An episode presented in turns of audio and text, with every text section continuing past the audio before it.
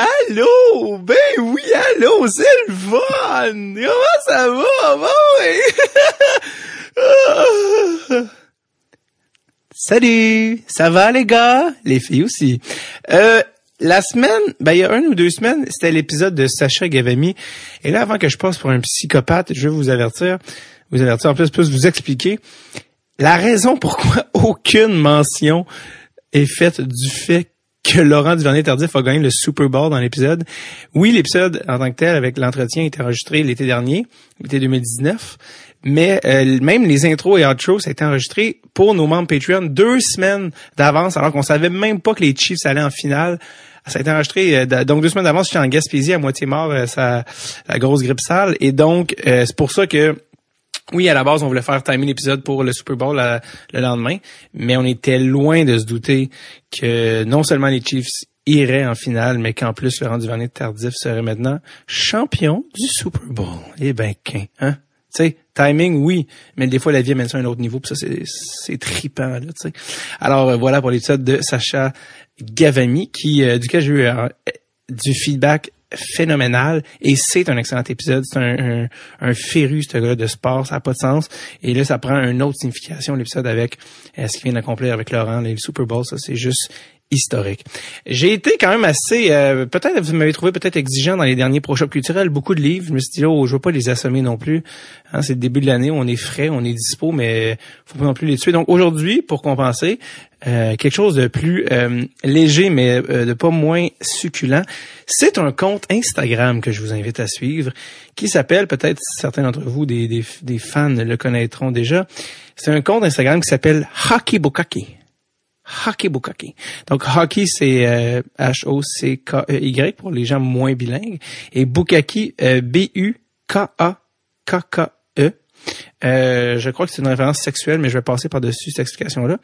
Euh, donc, Hockey Bukaki, en, un mot, c'est une page Instagram. Ils ont déjà, ils approchent le 20 000 followers au, moment d'enregistrer, donc c'est quand même connu par plusieurs fans. mais c'est une page hockey vraiment le fun, là, qui est un petit peu un, un petit peu de bacon dans ton dans ton feed quotidien, parce que c'est en fait eux s'intéressent aux histoires weird et bizarres OK, Moi, mes amis me surnomment Monsieur Fun Fact. Je suis la personne qui connaît des fun facts random sur tout et rien, mais surtout tout et rien. Et donc, ben, tout, mais qui n'ont aucune importance. Donc, que ce soit des, des, des tunes, des films, des, joueurs de hockey, des, des marques de demi-visière, tout ça, tout ça, ça me rattrape. Hein, ça va, ça va venir me tuer un moment donné. Mais garde. Et donc, euh, et donc, Hockey Bukaki, eux, s'intéressent aux, euh, à des histoires random, un peu bizarres, euh, drôles, euh, des vraiment à de toutes sortes. Là. Tu sais, toi, le dernier post, c'est euh, la sœur à Paul Carrier, qui était genre une boxeuse euh, de haut calibre. Donc, il y a des photos avec ça, évidemment. Donc, c'est un mélange d'histoires drôles, euh, bizarres, que tu n'as jamais entendu. Euh, ça implique aussi des photos. Souvent, c'est dans la nostalgie aussi. Donc, il y a tous ces ingrédients-là qui font que c'est une page fort agréable à suivre. Hockey Bukaki. Allez checker ça. C'est léger, c'est le fun dans ton film. Donc, alors, avant l'ACV, euh, je reviens. Et donc, euh, aujourd'hui, l'épisode est avec euh, Laurence Mathieu Léger, qui est une, je sais, vous dites, mon Dieu, mais qui, qui est-ce? C'est une scénariste et réalisatrice d'un film qui va vous intéresser. donc, écoutez ça. Je l'ai rencontrée le 18 juin 2019, l'été dernier. Elle, elle a eu une idée incroyable. Elle a réalisé un documentaire sur Willie O'Ree, le premier noir à jouer dans la Ligue nationale de hockey et qui vient tout juste, euh, c'est-tu cette année ou l'année dernière, d'être intronisé au temple de la renommée du hockey. Donc, c'est assez, euh, c'est malade, c'est, historique. Et euh, j'ai re, ça ça a été enregistré l'été dernier et j'ai je restais en contact j'ai renvoyé des, messages à Laurence parce qu'on voulait savoir quand le film serait disponible pour que vous le regardiez, au le grand public. Et donc, euh, je viens juste d'avoir de ces nouvelles, donc on a essayé de sortir l'épisode le plus rapidement possible. Parce que là, avec euh, les Patreons aussi, on est toujours deux semaines. Il y a deux semaines d'avance qui sont toujours lockés, qui sont disponibles, oui, sur le Patreon, patreon.com, une page euh, incroyable, des, des, des, bénéfices de fou, tu sais, vraiment, ça redonne le goût de vivre. Mais donc, bref, ça pour dire, donc je peux pas sortir jamais un épisode, euh, tu sais, de là. Et là, je viens tout juste d'apprendre que le film, le documentaire sur Willie, commence à être distribué. D'une part sur ESPN, il va être diffusé, euh, il a été diffusé ou il est en train de diffuser. Et, donc regardez les reprises, mais ESPN c'est plus au States. Mais surtout au cinéma, il va y avoir une représentation canadienne, dans le sens pas une au total, mais une dans chaque ville. Et vous allez, vous pouvez voir ça au Willie Doc. C'est un documentaire Willie, W-I-L-L-I-E doc.com, willydoc.com. Et peu importe votre ville canadienne, même mon frère qui écoute, là, qui est à Calgary, euh, il, y a, des représentations. Euh, au Québec, il y en a là, de, au, il y a Forum à Montréal, Cineplex à Brossard, il y en a plein, plein, plein euh, partout au Québec. Donc, allez voir les dates sur willydoc.com.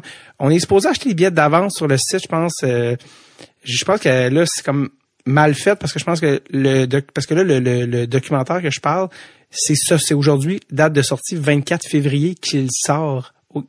donc ce soir au Canada, les billets, on est supposé les acheter en ligne sur le site. Je sais pas s'il est trop tard.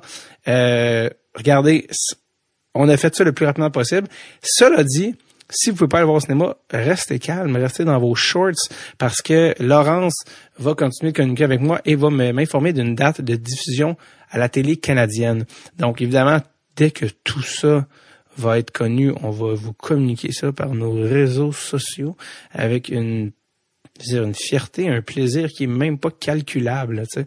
Alors euh, donc euh, voilà, donc ça, ça, ça va se faire. C'est, donc il y a eu télé américaine, cinéma, euh, une espèce de, d'événements spéciaux et ça va paraître à la télé canadienne éventuellement. Dès que la date est su, je vous envoie ça. C'est bon, c'est un deal, c'est un marché, on fait ça? OK. Alors, euh, voilà. Donc, euh, c'est pas mal ça. Ça fait quand même déjà longtemps que je parle. Donc, euh, voilà. Donc, c'est le documentaire Willy. je, vous, je vous en dis pas plus parce qu'elle va nous raconter la genèse de comment tout ça s'est né et comment ça se fait qu'une fille de Montréal qui habite maintenant aux States s'est ramassée à faire ce documentaire-là. Histoire de fou. Et donc, ça vaut la peine. Je l'ai rencontrée le 18 juin 2019 et elle s'appelle Laurence Mathieu Léger.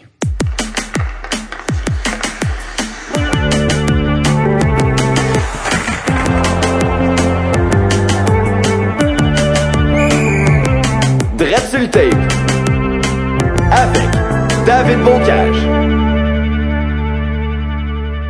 Laurence Mathieu Léger, c'est ça? Oui. Ça va bien? Oui, ça va bien. C'est vraiment un nom québécois, Mathieu Léger. Ben ouais, mais en fait, euh, ma, ma mère est québécoise, mais mon père est pas québécois. Mais oh, j'ai oh. vraiment euh, le nom composé des kids euh, des années 80-90.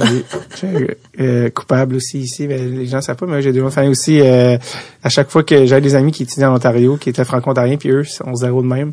Puis quand ils voyaient un élève en classe qui avait deux noms, ils sont comme Keb. Keb. c'est très, très Keb. Mais ton père est pas québécois, il vient Non, mon père, euh, mon père, il vient de France, il est né à Paris. Puis, euh, j'ai des racines euh, un peu diverses, là. Mais ma grand-mère, ma grand-mère est algérienne. Quoi? Ouais! Elle pas non, c'est pas vrai. ma grand-mère vient d'Alger, puis ah euh, mon père, euh, ouais, du côté de mon père, mon père, euh, il est juif. C'est Mathieu ou Léger? On dirait que tu C'est léger. non, non, mais non, je peux le dire. Ben non, mais c'est juste que c'est, c'est vraiment comme quelque chose que peu de gens savent, là, à moins que ce soit mes amis, là. OK. Mais, ouais. Je sens qu'il y a comme un, des secrets qui sont révélés ben d'entrée de jeu. Ben, ben, non, mais c'est, c'est un héritage dont je suis vraiment fière. Puis c'est le fun d'avoir un peu de diversité, mais je pense que dans mon dans mon identité culturelle, moi, je viens de Montréal, là, tu sais, j'ai grandi, euh, je mangeais de la tourtière, là, puis euh, Ouais, ouais, puis je célèbre Noël. Que t'as peur d'être vue comme une immigrante. Je veux juste clarifier. Mais non, pas du tout. en fait, moi, je trouve ça comme, tu sais, la majorité de mes amis, on est tous un peu, euh, on est tous québécois, mais on est tous un peu quelque chose d'autre, là. Tu sais, j'ai ben. grandi dans, dans le Myland, euh, dans le plateau, puis là, j'ai beaucoup d'amis qui ont un parent qui qui vient pas du Québec, mais c'est ça, en fait, le Québec, en général, ben, surtout si t'es euh, un millénium, un millénial comme moi, c'est assez fréquent d'avoir un parent qui est pas québécois. Donc moi, je pense que c'est plutôt une richesse euh, que d'autres choses. Mais de toute façon, tu sais, quand je vais en France, tout le monde m'appelle la, canadienne. Puis, c'est ça. C'est en, à New York. Ah, ben à New York, ils ont bien la misère parce que mon nom Laurence Mathieu Léger, ça sonne comme un nom d'homme. Fait que Lawrence Matthew Legger. Fait que là ils ont toujours. ça fait que c'est bien. Ouais, c'est bien compliqué. Quand je suis aux États-Unis, euh, pendant à peu près cinq euh, courriels, je suis un homme. Là. Je dis toujours que je peux être euh, dans le men's world pendant trois quatre emails. Puis souvent quand je rencontre des gens, ils sont comme, oh, I thought I was meeting a man. Alors, euh, ouais, aux, États-Unis, c'est bien compliqué. Tu transperces la barrière du genre. Ah ouais, vraiment, vraiment. Euh, c'est arrivé même euh, quand mon, mari et moi on a acheté une maison. Euh, je pense que notre la personne qui s'occupait de notre hypothèque pensait qu'on était un couple de un couple gay en fait. Ah ouais? Ouais, Lawrence and Parnell. Encore des... En fait, ce qui est correct aussi, tu sais, tu vois, ça, ça, Je, je, je, suis dans, euh, dans plein de groupes, finalement. Elle, elle, elle, vous, a, elle vous a jugé comme deux homosexuels riches, c'est parfait. Oui, exact. Alors deux salaires d'hommes. Ben ouais, c'est ça, en fait. Fait qu'on était un, un, un, couple hétéro pauvre avec des enfants, là. Fait que c'était comme vraiment moins alléchant. euh, euh, finalement, on va aller dans... Euh, euh, vous, avez, vous avez acheté à New York, c'est ça? Ouais, on a, une, on, a une, on a acheté une vieille maison dans le South Bronx, puis qu'on a restaurée. Est-ce que c'est ça sonne comme moi j'ai comme une image là comme comme assez je vais pas dire gâteau mais ben le South Bronx c'est un peu euh, bon euh, c'est où le hip hop est né en fait là. Mais euh, pour mettre les choses en contexte c'est parce que pendant longtemps j'ai eu un appartement à Harlem. J'étais en aller-retour entre Montréal puis New York pendant longtemps puis euh, Bronx, Harlem, tous des endroits ben, dans l'imaginaire. Non, non, mais Harlem en fait, c'est devenu un quartier. Ah ouais, c'est vraiment un quartier cool, mais qui est vraiment busy. Euh, puis on a acheté la maison, ben, on voulait acheter une maison, puis on n'avait pas les moyens à Manhattan, fait qu'on a regardé. En fait, j'habite à un kilomètre et demi d'où j'habite à Harlem. Le peu de gens savent, ah ouais, mais le South Bronx, c'est vraiment genre je peux marcher jusqu'à Manhattan de chez nous. Là, c'est vraiment comme de l'autre bord de ouais, les, C'est quoi les four ou five boroughs? Ben, il y en a cinq, là. Five, c'est ouais, ça. Ben, Bronx, Bronx, Manhattan, Manhattan Queens, Queens, Brooklyn, puis Staten Island. Ah. On ouais, oublie tout le temps, lui. lui, c'est le, l'oublié. le mal aimé. Euh, faut que tu ouais, c'est le mal aimé. C'est parce qu'il faut que tu prennes un bateau pour te rendre. Ouais. Quand t'es un touriste, c'est le fun, là. Tu prends le bateau gratuit, tu vois la, la, la, la, statue de la liberté, mais, euh. Mais si, si quand t'habites là, c'est plus compliqué, là. Vraiment. euh, j'habiterais pas à Staten Island. C'est Ouais. pas, c'est pas, c'est pas pratique pour le métro, disons. Non, c'est ça. Mais ça s'est beaucoup euh, revampé. On faisait des blagues, mais Harlem puis Bronx, c'est- c'est pas vraiment. New York en général, c'était rough là, des années euh, 80. Ouais, 90, ben oui. Ben. Harlem, ouais. En fait, Harlem, ce qui est intéressant, c'est que c'est quand même resté un quartier où la culture afro-américaine est très présente. Fait que ça, c'est bien. Euh, bon, il y a quand même eu euh, une gentrification, mais c'est plutôt au niveau des loyers. Comme même moi, je pouvais plus me payer Harlem. Euh, donc, euh, bon, le South Bronx, c'est pas un quartier qui est gentrifié. Tant mieux parce qu'il y a quand même une culture locale vraiment forte. Mais c'est pas euh, le Bronx, le South Bronx des années 80 non plus. sais, T'as c'est pas Moi, non, c'est ça. Ma rue est pas en feu. euh, Pas peur pour tes enfants? non, non. Ah non, c'est vraiment euh, c'est bon, moi je suis une minorité dans mon quartier puis je pense que c'est bien. Pour mes enfants, c'est euh, c'est bien. Puis Dans le sens de minorité, dans le sens que peu- il y a peu de blancs, c'est ça que tu veux dire? Ben ouais, il y a, il y a peu de blancs, mais c'est bon, je pense que bon, le South Bronx en fait, c'est assez divers au niveau de l'ethnicité, Euh, il y a beaucoup de latinos, mais des latinos de plusieurs endroits là, c'est pas comme juste des des portoricains, il y a Ouais. des euh, il y a beaucoup de gens d'Amérique euh, centrale, euh, l'Amérique du Sud, bon il y a des Afro-américains, puis il y a pas mal euh, des migrants aussi euh, de l'Afrique de l'Ouest, beaucoup Ouais. de musulmans, fait que ça fait vraiment une belle diversité dans mon quartier où j'habite là. Fait que moi, mes enfants à la garderie, euh, ils sont avec des enfants de plein de cultures. Ouais, Il fait à la maison, il parle espagnol. il y a beaucoup de ben pff, mes mes voisins c'est des latinos, puis mon mon mon fils est ami avec les garçons d'à côté, fait que c'est drôle des fois. euh, il y a des mots en espagnol, tant mieux. Moi, je trouve ça bien. Moi, je trouve que c'est important euh, d'avoir euh, d'être exposé à ça du début, Mm-hmm. tu sais, euh, comme ça. Après, t'as as un esprit plus ouvert, puis t'es plus sensible aussi à l'expérience des autres. Fait que C'est, euh, euh, c'est ça. Tu tu disais, euh, c'est parce que Manhattan, là, je pense que j'étais allé récemment avec des amis plusieurs jours, puis j'étais comme, qui a l'argent pour acheter à Manhattan? Dans le sens que, faut que tu aies une richesse de famille. Personne ne peut acheter Ben, à Manhattan. Non, vraiment, euh, je pense que t'as acheté un, t'as acheté une maison à Manhattan. Là, si t'achètes un townhouse, là, c'est peut-être 4 millions de dollars, un truc dans le genre minimum. Là, ça, ça va de, je dirais de 3 millions où il faut que tu fasses des rénovations à genre 25 millions là. Ah, Pour, c'est vraiment pas abordable. Fait qu'il faut que t'aies un faut que tu sois célèbre ou que tu un parent qui a beaucoup d'argent. Mettons que tu sais, si c'est quelqu'un la fin vingtaine, début trentaine qui veut s'acheter quelque chose, là. Euh, fait que c'est ça, faut être un peu stratégique, là. À moins que tu veuilles vivre dans un studio, là. euh, Ouais. À un million de dollars. Ouais, c'est ça. C'est comme abordable. Ouais, non, donc euh, ouais, c'est pas ça que j'avais envie. J'avais envie d'avoir une maison. Fait que Très cool. j'étais allée de l'autre bord de l'eau, puis euh, j'ai pris un risque. C'est pas si loin. Non, Un ouais, risque c'était calculé correct. quand même. Mais c'était ouais, mais écoute, moi je regardais où personne regardait, puis hey, j'ai mon téléphone sur euh, Vibrate. Vibrate. mode. Alors, écoute aussi une raison pourquoi aussi euh, on est chanceux de t'avoir là, parce qu'on parlait de New York, mais c'est parce que tu habites à New York là, le reste de l'année. Et que- Qu'est-ce que tu fais en fait le parce que là tu es là pour le on pour parler du documentaire, puis tu es à Montréal mais tu viens de Montréal, mais je veux dire, t'es aussi ici pour, je sais pas si t'es plus ici pour le documentaire ou voir ta famille. Ben, là, en ce moment, je suis à Montréal parce que euh, mon film Willy Mhm. euh, a été sélectionné, euh, était en sélection officielle à Hot Docs, qui est euh, le un festival international de documentaires à Toronto, qui est aussi Oui. un des plus grands festivals Oui. de documentaires au monde. C'est à quoi s'il y avait un public, les gens applaudiraient, mais bravo. Mais Ah. merci. Ben oui, non, mais ça a été une belle aventure. Et euh, comme on a été un des top 5 euh, dans- à la sélection, euh, par la sélection du public, euh, on a été sélectionné par le, commanditaire principal euh, du festival, qui est Scotiabank, à faire un- une tournée de huit villes canadiennes privées. Donc là, j'ai passé beaucoup de temps à travers le Canada, dans des événements privés avec des clients de Scotiabank qui Ouais, regardent le ça. film. Je pensais pas aller à Saskatoon, mais finalement. ben non, mais j'étais déjà allée à Saskatoon. Ah oui, en plus? Ben oui, j'ai fait le tour du Canada plusieurs fois pour mon travail, puis aussi je jouais au basket à l'université. Ah, que- ça, je- ça nécessitait des explications. Mais dans le sens que le n'était pas sens- ma première fois à Non, dans le sens que Saskatoon. tout le monde qui était à Saskatoon avait quelque chose à faire. Tu sais, c'était pas nécessairement touristique, ça. Ouais, mais de manière assez surprenante, euh, Saskatoon, c'est une ville euh, assez le fun. Oui, pour ouais, vrai? ouais, c'est une- c'est joli comme Moi, mon frère est allé faire de l'escrime, puis euh, la, la joke avec Saskatoon, c'est que l'affaire la plus fun, c'était de dire le nom. Ça, ça, ça fait le fun. Ben c'est euh, vrai que Saskatoon, c'est Il y a euh, plein de hidden gems là, au Canada, c'est pour ça que je veux dire. Mais le Ben vraiment, c'est surprenant. C'est plus petit là, Saskatoon, mais je te dirais que c'est euh, c'est une jolie ville. Regina. Euh, ouais, c'est mieux que Regina. Ben Regina, c'est une ville dure aussi, c'est violent. c'est violent? Ben je pense que c'est une des villes euh, les plus violentes du Canada. Là, je veux pas leur donner une mauvaise réputation, je vais faire attention à mes mots, mais c'est une ville où c'est plus dur Ah, c'est Regina. intéressant parce que s'il y a quelque chose qu'on s'imagine à Saskatchewan, c'est pas la violence. Ben, je te, écoute, euh, quand, quand on parle de la violence, c'est euh, ouais, c'est tout proportionnel à la population. Ah, Je te dirais que tu as plus de chances euh, d'avoir euh, une situation difficile à Regina qu'à Montréal, par Ok. exemple. Ouais, ça, ça- je sais que ça semble étrange, mais oui, c'est ça. C'est souvent les plus petites villes qui ont des ratios de danger plus hauts. C'est- Ah ouais. Mais c'est comme ça aux États-Unis aussi. Ouais. Je vais faire une étude sociologique, je vous reviens là-dessus. Ben oui. Non, mais euh, fait que bref, ça, fait que t'es ici pour euh, ton documentaire, tu fais une tournée canadienne, Mm-hmm. puis là t'as une projection ce soir à Montréal. Ouais, j'ai une projection ce soir à Montréal. Ce soir au moment de l'enregistrement, by the way, pas ce soir au moment de Ouais, ce soir le 18 juin euh, 2019. Ouais. Euh, oui, on a une projection privée au Musée des Beaux-Arts de Montréal avec euh, bon, il va y avoir des, des clients euh, du commanditaire euh, de Hot Dogs qui est Scotiabank et euh, j'ai quand même pu inviter quelques amis et il y a Georges Larac qui vient aussi parce Ben non! qu'il m'a contacté. Ouais, Il est ouais, venu ouais. au podcast, George, il est venu ici. Ouais, il est super, Georges. Il m'a, il Ah m'a ouais. contacté à- quand il a, il a pris connaissance du film. J'ai été à son émission de radio. Fait que là, je l'ai invité ce soir. No Il- way. Ouais, il est vraiment chouette. Est-ce que Georges connaissait l'existence de Willie Ben Hall? oui, ben Ouais. oui. Non seulement euh, Georges avait fait des démarches pour que Willy soit intronisé au Temple de Ah la ouais. Renommée euh, à travers le fil des ans.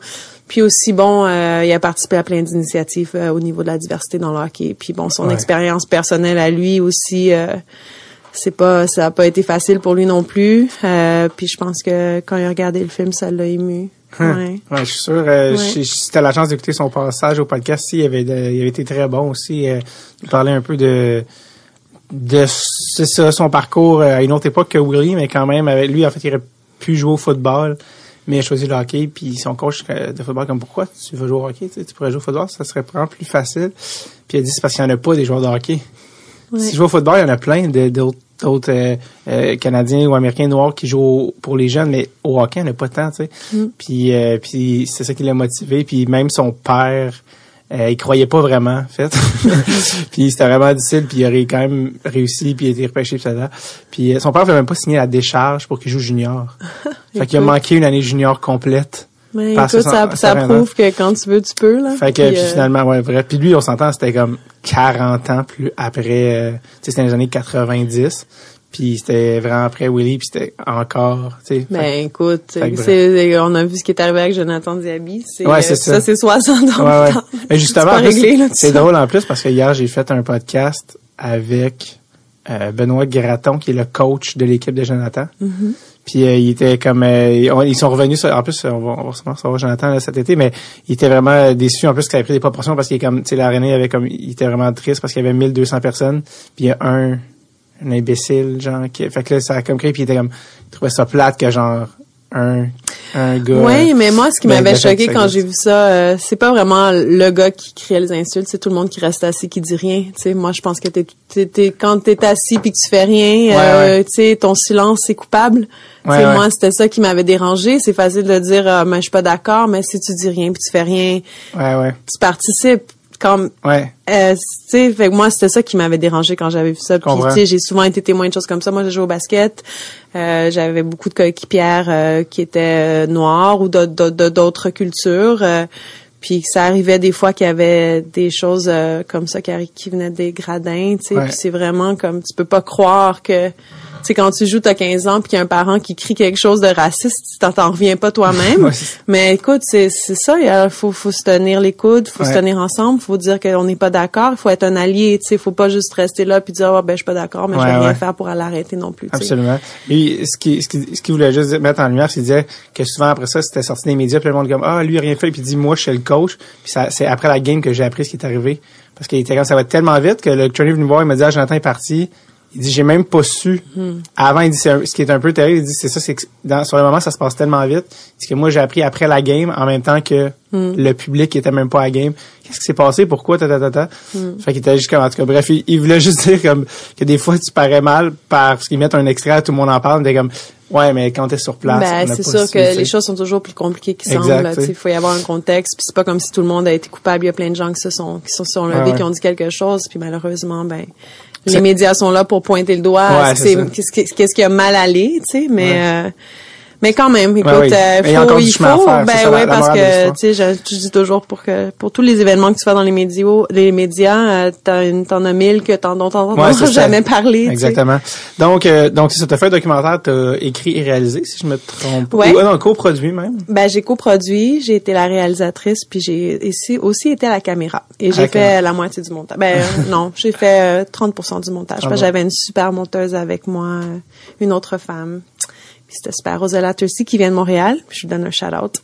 Absolument, complètement mérité. Parce que c'est ça, donc tu as fait un documentaire sur Willy et moi, ma, la, question, c'est euh, comment euh, est née, comment une jeune femme blanche euh, s'est ramassée à faire un documentaire sur le premier noir à jouer dans la Ligue nationale? Oui, ben c'est une bonne question. Euh, moi, comme j'ai mentionné plus tôt, j'avais un appartement à Harlem pendant que, plusieurs années et ça se donne que mon voisin euh, et qui s'appelle Bryant McBride et qui était mon ami, qui était comme notre ami euh, de famille. En fait, on faisait souvent des barbecues ensemble. Alors Bryant euh, avait été le premier noir exécutif à la Ligue nationale de hockey. Hmm. Donc moi je savais ça, c'était quelque chose dont on n'avait jamais vraiment parlé mais qu'on trouvait qui était comme cool. mon mari c'est un joueur de hockey, un gars de Montréal, fait qu'on trouvait ça cool mais bon, on n'avait jamais discuté en profondeur de de ce que ça voulait dire.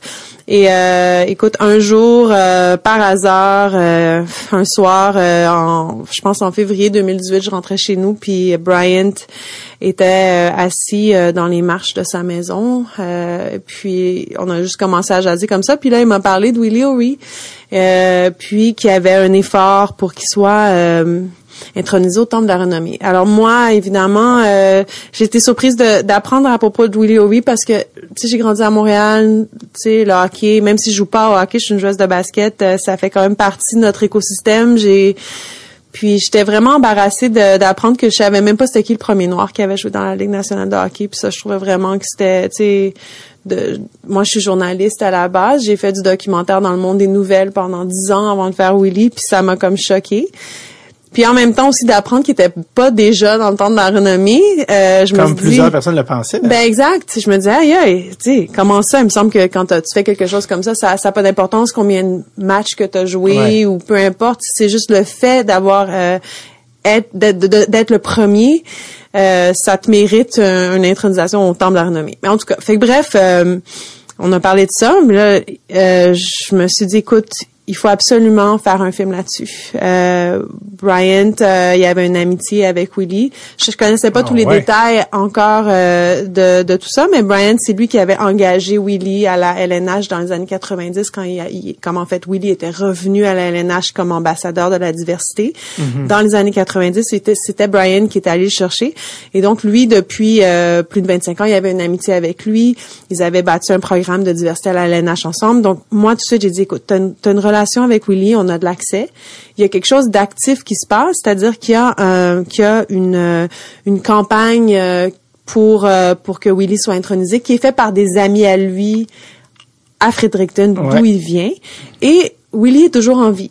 Souvent, on veut faire un film en hommage à une personne qui a fait quelque chose d'important et cette personne est soit morte ou soit trop vieille ou mm-hmm. retraitée, elle fait plus grand chose. Willy, euh, ce qui était super, c'est qu'il a 83 ans puis qu'il travaille toujours à la LNH. Il voyage, il parle aux jeunes. Il est encore vif aussi quand même. Oui, vraiment. oui, oui, il est pas scellé une, une, minute. Là. Non, c'est ça. Donc, euh, je crois qu'il y avait beaucoup de d'opportunités ici pour faire un film qui était dynamique, où on serait pas toujours dans le passé en train de, de se rappeler de beaux moments, où on pourrait en fait avoir beaucoup de moments actifs euh, qu'on dit en, cinéma de la vérité, qu'on mm-hmm. pourrait, euh, euh, puis que ça serait quand même dynamique. Donc, euh, et l'autre raison pourquoi je trouvais que c'était le bon moment, c'est justement euh, bon, j'ai couvert les, les élections américaines. Euh, Dans un autre ordre d'idée. ouais, mais écoute, ah, c'est un droit. Pas que ça. ben, écoute, je, je, mentionne ça parce que euh, c'était un peu un moment où on dit tout ce qu'on pense, ou euh, tu sais, tout passe, euh, puis soudainement c'est correct de dire sais euh, tout ce qu'on veut sur les autres ben il y avait un peu ouais c'est un peu un genre de un genre de moment qui, créait beaucoup de tension au niveau de la race mais pas juste au niveau de la race au niveau de tous les gens qui qui sont euh, qui ont, qui ont une, forme de diversité tu sais. Soudainement c'est parce que les gens se sont battus pour avoir du respect que tu sois euh, noir ou que tu sois musulman ou que tu sois gay il y a eu des combats qui se, qui se sont menés pour avoir du respect. Puis là soudainement c'est comme si tout ça était comme out the window puis tout le monde fait dire ce qu'on pense euh, puis je trouvais que les gens avaient besoin de d'une histoire d'un héros pour les pour les rassembler. Tu sais, fait que je trouvais qu'il y avait toutes sortes de, de, de, choses qui qui un climat actuel, politique, social que tu dis l'histoire est encore plus forte dans ce contexte-là. Plus que jamais. Puis le fait que ça avait pris 60 ans euh, pour qu'il y ait un mouvement comme ça, euh, pour que Willy soit au temple, je trouvais que c'était un symbole. Euh, tu sais, puis, bon, une opportunité aussi de parler du maintenant. Alors, euh, dans le film, on parle de Willy, mais on a des personnages jeunes.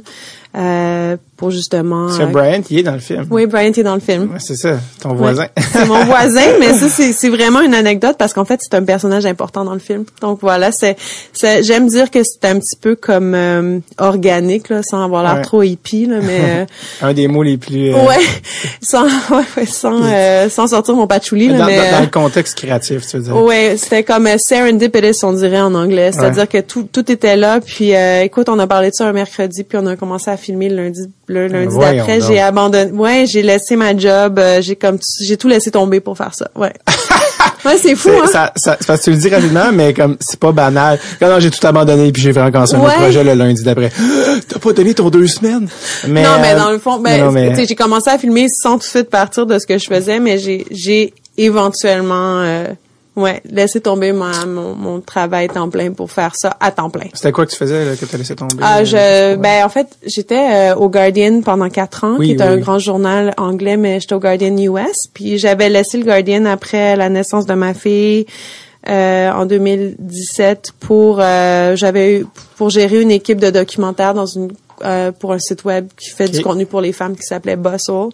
Euh, fait à ce moment-là, je, je faisais du documentaire dans une pour un, un grand site web. Là. Puis euh, j'avais j'ai comme laissé. Je, je suis juste laissé tomber ça. Comment on, quand on a une idée de, de documentaire, puis on se dit ok, je le fais.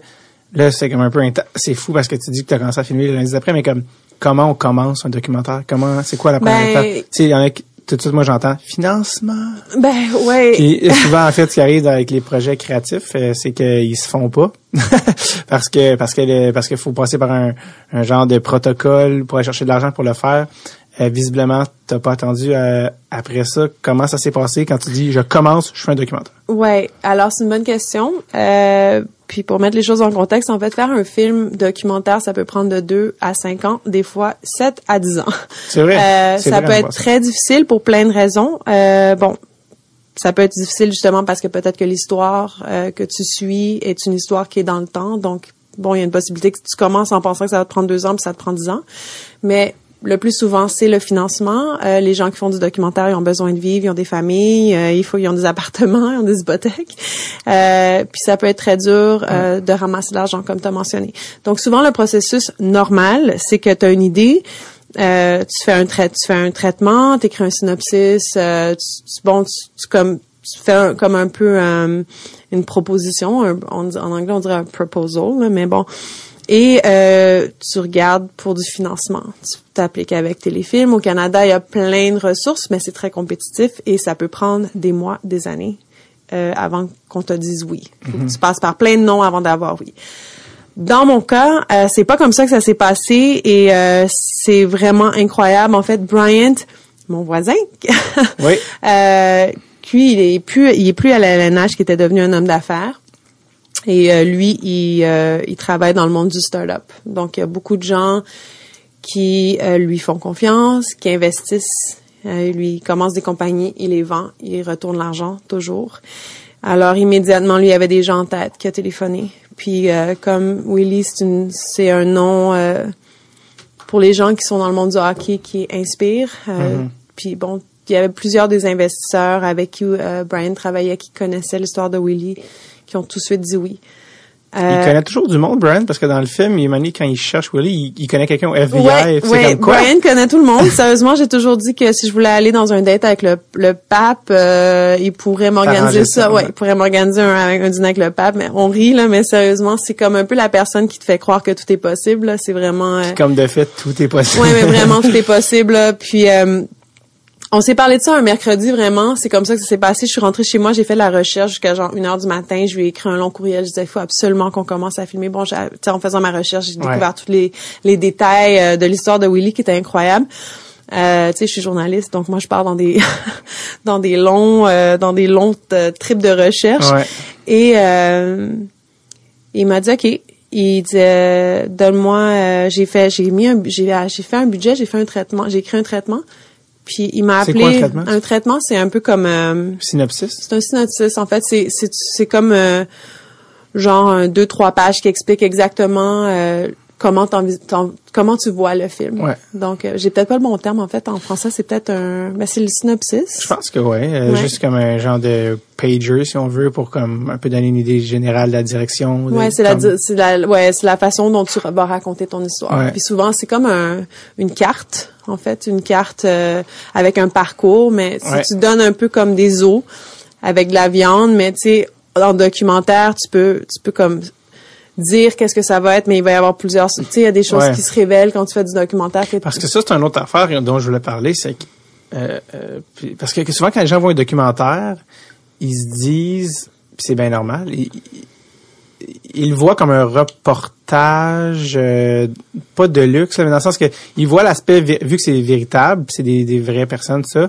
ils se disent ah, ok, fait que dans le fond, bing bang boom, filmer ça, ça a été fait, mais comme n'importe quel film, euh, même si de, de fiction, un, documentaire, c'est euh, scénarisé. Puis ça, les gens du grand public, je sais qu'ils pensent pas à ça. Ils pensent que ah, j'ai vu le documentaire, c'était malade cette histoire-là. Oui, oui, tu sais, dans le sens que le documentariste a prévu euh, tu sais, euh, comment il a installé les personnages, comment il est arrivé telle affaire, comment le personnage a eu tel obstacle qui a surmonté. Tu vois ce que je veux dire? C'est vraiment scénariser un documentaire, contrairement à ce que... Puis il faut que ça le soit, sinon ça serait juste comme un ben, oui. Comment, comment toi, t'as procédé à la scénarisation de ton documentaire? Ben, euh, bonne question. Juste pour finir, oui, avant que, je, ben, je, vais, je vais répondre à, ta question tout de suite, mais je voulais juste pour peut-être que le public qui se demande euh, comment j'ai eu l'argent, c'est que ben, de, Brian il a fait quelques appels, il m'a appelé euh, une semaine plus tard, il dit j'ai ramassé l'argent. Euh, Don't last, don't tell. ouais, c'est parti. Vraiment, c'est comme ça que ça s'est passé. Donc, ça arrive jamais, là, je, je dis ça au public, c'est vraiment genre one in a million. Ouais, c'est ça. Euh, mais, c'est juste les gens qui connaissent du monde du FBI. Ouais, genre, non, mais ça a été incroyable. Mais je pense vraiment que c'est parce que les gens qui connaissaient l'histoire de Willy P qui avaient de l'argent, croyaient dans le projet. Puis c'est comme ça qu'on a pu démarrer. Donc, pour finir ce... Donc, donc on a fait mais t'as jamais su d'où l'argent venait? Oui, je sais d'où. Ben oui, ben ça, on a eu, on avait à peu près 12 investisseurs. OK. Ouais. Fait que c'est, c'est, la majorité est-ce que c'était un budget où tu est-ce que c'est un point où tu dis, ah, je me prends même pas de salaire ou sinon, faut que je me prenne ben non, mais moi, il fallait que je me prenne. Tu sais, idéalement, quand tu pour vivre. Ben oui, j'ai pris un salaire pour vivre. Je me suis donné un salaire. Mais on a, on a fait ça euh, avec un budget qui était en fait petit, ben vraiment acceptable. Tu sais, un, documentaire comme ça, ça peut coûter jusqu'à un million de dollars, là, facile. Ah euh, puis on a fait ça en bas de 500 000. Puis ça c'est parce que ben entre autres parce que moi je fais pas juste de la réalisation, je fais de la caméra, tu on a sais j'ai été comme on, a été une toute petite équipe qui a porté plein de chapeaux. c'est euh. ça. Puis parce qu'on s'entend côté logistique. Ouais. que tu dis je fais un documentaire où je filme un monsieur qui jase dans sa maison. Ouais. On peut tout filmer en dedans de deux semaines dans une location. Ouais, Coût un petit peu plus réduit. Toi, t'es allé à Fredericton, t'es allé en Californie, t'es allé à New York ben là, tu vas dire c'était le plus proche. euh, t'es allé à Toronto. Il, y a, sûrement d'autres locations que j'oublie. On est allé à Vegas, ben on est allé, euh, on, est allé dans plein de places. Puis en fait, bon, ça fait un bon, euh, une bonne transition dans ton autre question qui était au niveau du, de la structure du film, euh, la scénarisation. C'est que bon, peut-être pour le, public qui est pas familier avec l'histoire de Willy, c'est que bon, Willy a été le, premier noir à, à, être dans un match de la LNH en 1958. Euh, ça s'est passé à Montréal le 18 janvier. Puis il jouait pour les Boston Bruins euh, contre euh, euh, bon ben, les Canadiens de Montréal évidemment. Et Bon, alors l'histoire de Willy que la majorité des gens. Excuse-moi, je peux te faire une mini parenthèse. Ben oui, vas-y. C'est que tu dis Montréal, Montréal est comme au cœur de l'histoire. Montréal est vraiment au cœur de, de l'histoire de Willy O'Ree. Puis je trouvais que c'était malade le lien avec toi, qui est une fille de Montréal, parce que Montréal a été l'endroit où il a joué la première game contre les Canadiens.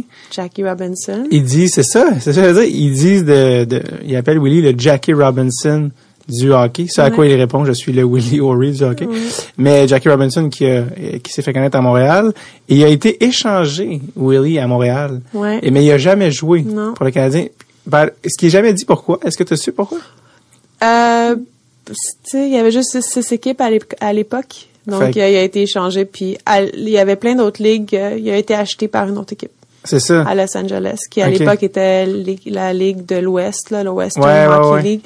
Puis il faut savoir qu'il y a beaucoup de ces équipes-là qui se sont éventuellement rattachées à la LNH. Ouais, ouais, C'était pas comme si... Euh, je trouvais ça intéressant quand même l'affaire que toi, tu es une fille de Montréal, qui est à New York, puis le, Montréal qui a comme un rôle quand même vraiment, intéressant euh, dans tout ça. Mais je veux quand même ben, revenir euh, je pense que ça aurait été possible à Montréal, ça aurait peut-être pas été possible dans d'autres villes aux États-Unis où il y avait trop de mhm. tensions raciales à l'époque, où ça aurait été potentiellement dangereux. Peut-être le premier noir à être euh, être dans un match de hockey. Bon, à l'époque. Est-ce que tu penses qu'on pense à ça? Ou, mais, ou tu penses qu'on pense à ça à l'époque?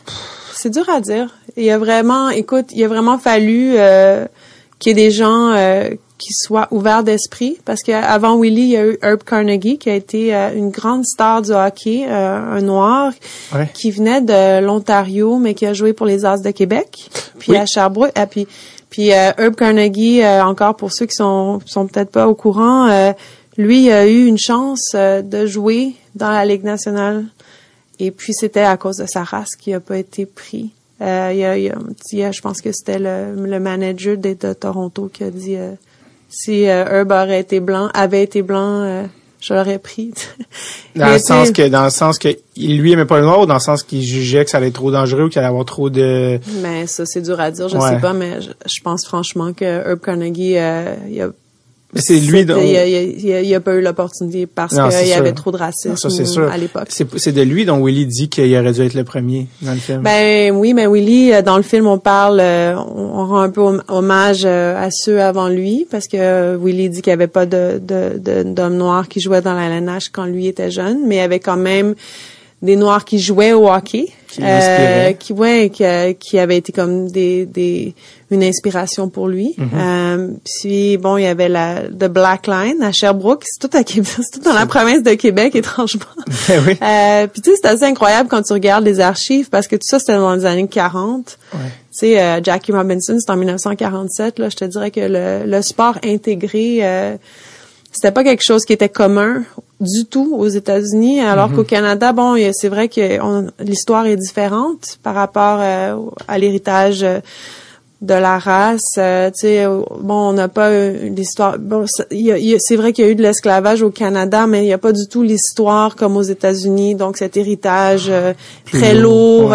Bon, Jim Crow, la ségrégation par la loi, ça n'existait pas au Canada. Donc il n'y avait pas de règles qui, qui interdisaient que le sport soit intégré. Ouais. donc, mais tu sais, tu regardes ça, tu te dis ah, tu sais, il y a quand même eu des des petites avancées qui se sont produites ici. Puis moi, je dirais même des grandes avancées euh, quand on parle de Jackie Robinson puis Willie O'Ree. Puis ça, ça s'est passé à Montréal. C'est quand même un, un, héritage dont on peut euh, être fier, mais en même temps, faut pas dire euh, ouais, on est fier de ça. Puis là, tu sais, encore on mentionnait ah, Jonathan mais tu sais, je veux dire quand même, c'est des choses dont il faut se souvenir puis qu'il faut célébrer, puis qu'il faut qu'on utilise ça pour justement avoir comme un une mission de continuer à d'être un allié là, tu sais. Ouais. Ben, il a dit Willy aussi que la, la différence entre les États-Unis et le Canada était vraiment.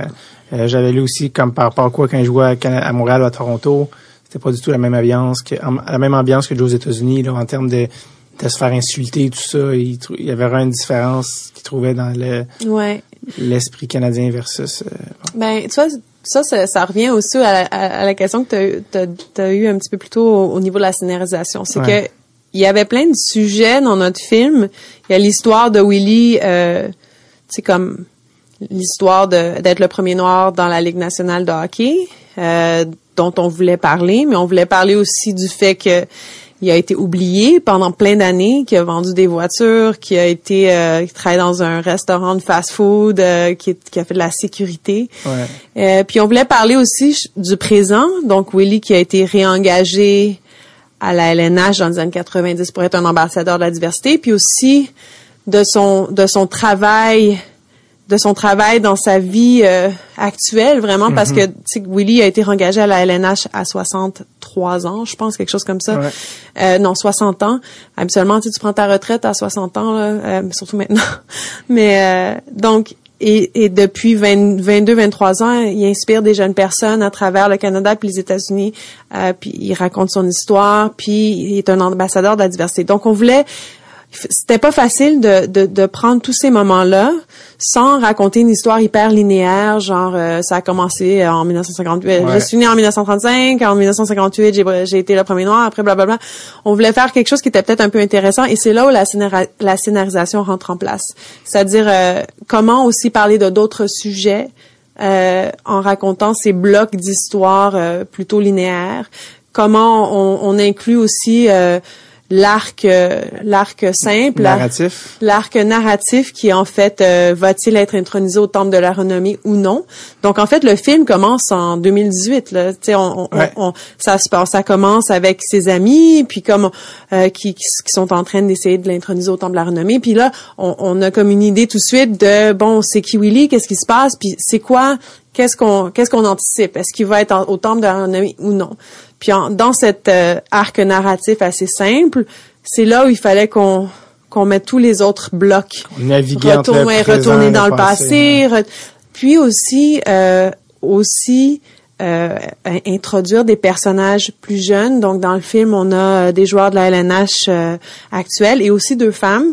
Euh, une, donc on a Wayne Simmons puis Devontae Smith-Pelly qui sont des joueurs noirs dans la LNH et on avait aussi euh, Kelsey Kozer qui joue pour la Ligue nationale des femmes. Et euh, une jeune femme qui joue pas professionnellement qui s'appelle euh, Sydney Kinder qui est une joueuse de hockey de Harlem qui est en fait ouais notre personnage principal dans les jeunes personnages. Donc mhm. tout ça pour dire que euh, on a fait ça en cinq actes. Et puis que chaque acte avait comme un rôle un rôle. Au lieu de se dire chaque acte est qu'une époque, chaque acte a un thème.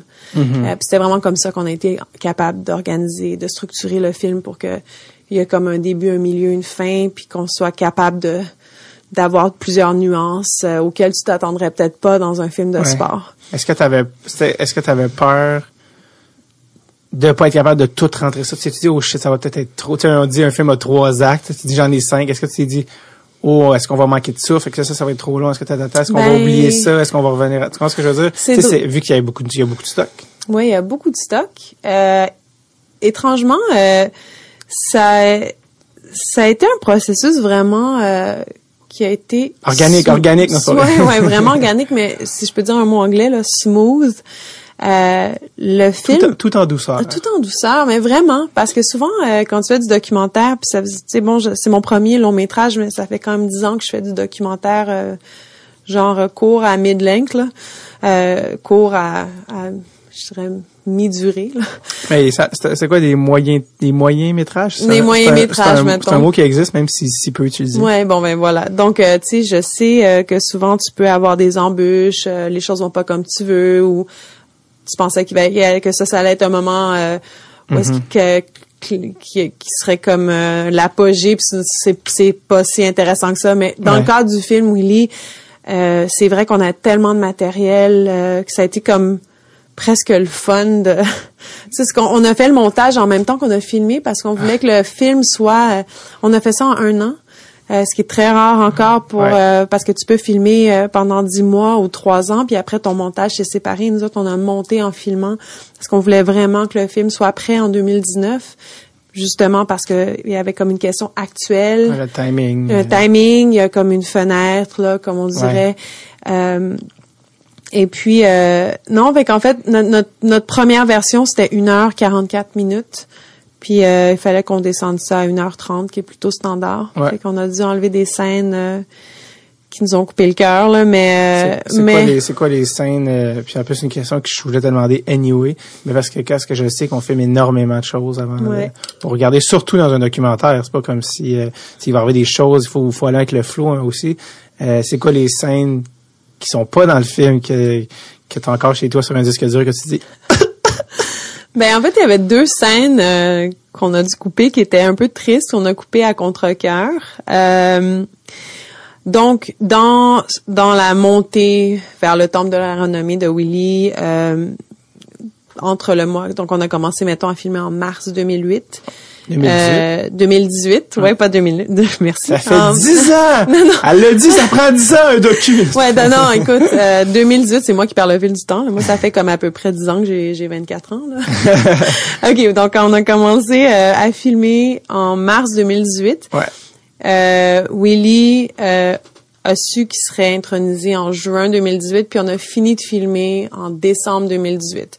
Donc dans cette période, il y a eu euh, les euh, les NHL Awards et euh, la LNH à, Vegas. Et la LNH avait nommé un, prix au nom de Willy qui a été remis donc ça, je pense que ça s'appelle le Willie O'Ree Hero Award, qui est justement un prix pour pas nécessairement des joueurs de hockey, mais des gens qui contribuent à la communauté. Et cette année, ça avait en 2018, pour la, première édition, c'était un prix qui avait été remis aux Broncos donc qui était l'équipe euh, qui avait eu l'accident d'autobus ouais, les Humboldt, à euh, Sherbrooke. Euh, À Sherbrooke, en Saskatchewan. À, à Saskatchewan, excuse, ouais. Euh, les Humboldt, une équipe de Junior A. Humboldt, ouais, je sais pas pourquoi je les ai appelés les Broncos. En tout cas, les ben, je pense que c'est ça, c'est les Humboldt Broncos. Ah, ok, c'est ça. Bon, ouais. Donc, euh, alors ils avaient, le prix a été au coach qui était décédé en fait. Ok, fait que c'est un prix posthume. Ouais, donc ça a été sa femme qui est venue le chercher. Donc, on avait toute une, genre un segment sur ça. Euh, puis aussi, bon, en fait, ce qui s'est passé, c'est que pour la première édition du prix, la LNH avait décidé que ça, le prix c'était un chapeau. Euh, parce que Willy euh, porte un genre de fedora, un chapeau. Ouais, c'est son signature. Ouais, c'est ce qui est un peu sa signature.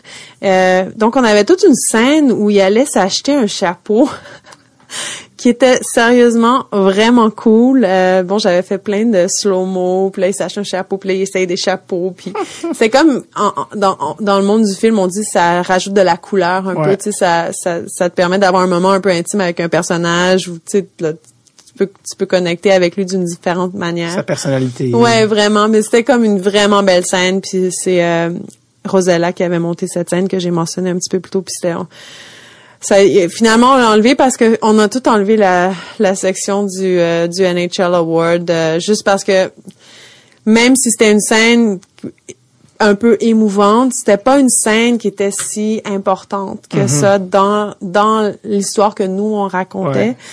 Euh, puis il fallait qu'on fasse des choix. Fait que ça ça a été comme un goodbye. Fait que ça ça plus la chaîne du chapeau que la scène de, de Vegas là, qui a été dure à enlever. On avait une autre scène aussi euh, à Fredericton avec tous ses amis. Alors euh, bon, juste en, prélude au film, euh, Willy a des, des amis que ça fait presque 70 ans. Ça fait 70 ans qu'il est, ami avec eux. Donc tu peux juste imaginer un peu, c'est un, c'est un club de de vieux gars dans le fond mais qui sont super encore comme dynamiques euh, non mais c'est assez rafraîchissant de voir des gens de 80 ans euh, qui rigolent euh, qui parlent du passé on dirait que soudainement t'oublies leur âge là tu sais on est un peu dans une société de l'âgisme là où dans les films souvent les personnes âgées sont soit drôles ou séniles ou tu sais mhm. ils sont comme en à côté là. Mais dans le cas de Willy ses amis ils étaient comme hyper dynamiques. Fait que en tout cas, on a toute une scène où est-ce qu'on on était on était euh, dans à chaque dimanche, chaque samedi, il y avait un truc qui s'appelle euh, le Mazuka Coffee Club qui est organisé par ses amis depuis genre 30 ans. Puis euh, c'est un peu drôle, mais à chaque fois que Willy est en ville, il fait un tirage. Donc il amène des cadeaux de hockey pour tout le mm-hmm. monde. Mais tu sais un tirage, tu dis bon, j'ai trois prix, on va faire un tirage pour les trois prix, mais Willy lui amène des cadeaux pour tout le monde mais genre pour tout le monde. Fait que tu sais, je pense qu'il y a genre 100 personnes qui se sont pointées au au café ce matin-là là parce qu'ils savaient que Willy était en ville. Puis il a fait un tirage où tout le monde a gagné.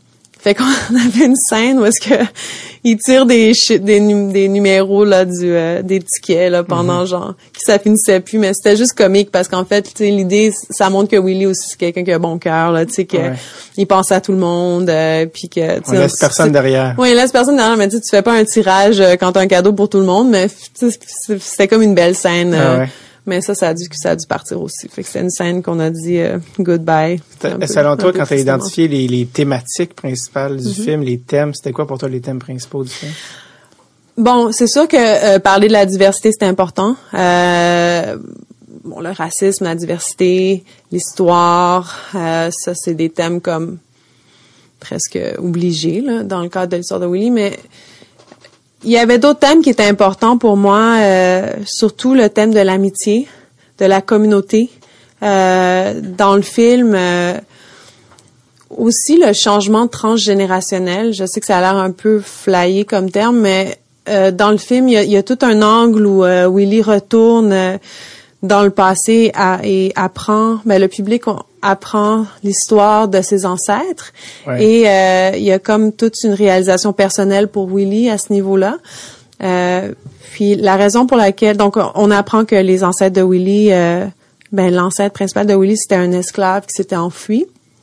Puis je trouvais que c'était une information importante parce que ça, ça parlait aussi de des fois euh, quelqu'un dans tes un de tes ancêtres qui a fait quelque chose d'important ou de brave sans, sans que toi tu le saches vraiment, mais qui, qui, ça peut te donner comme un peu une flamme pour faire quelque chose d'important et, et que toi tu vas inspirer des gens mm-hmm. dans le futur. Tu sais, c'est des choses auxquelles on pense pas dans le moment, mais c'est toute l'idée.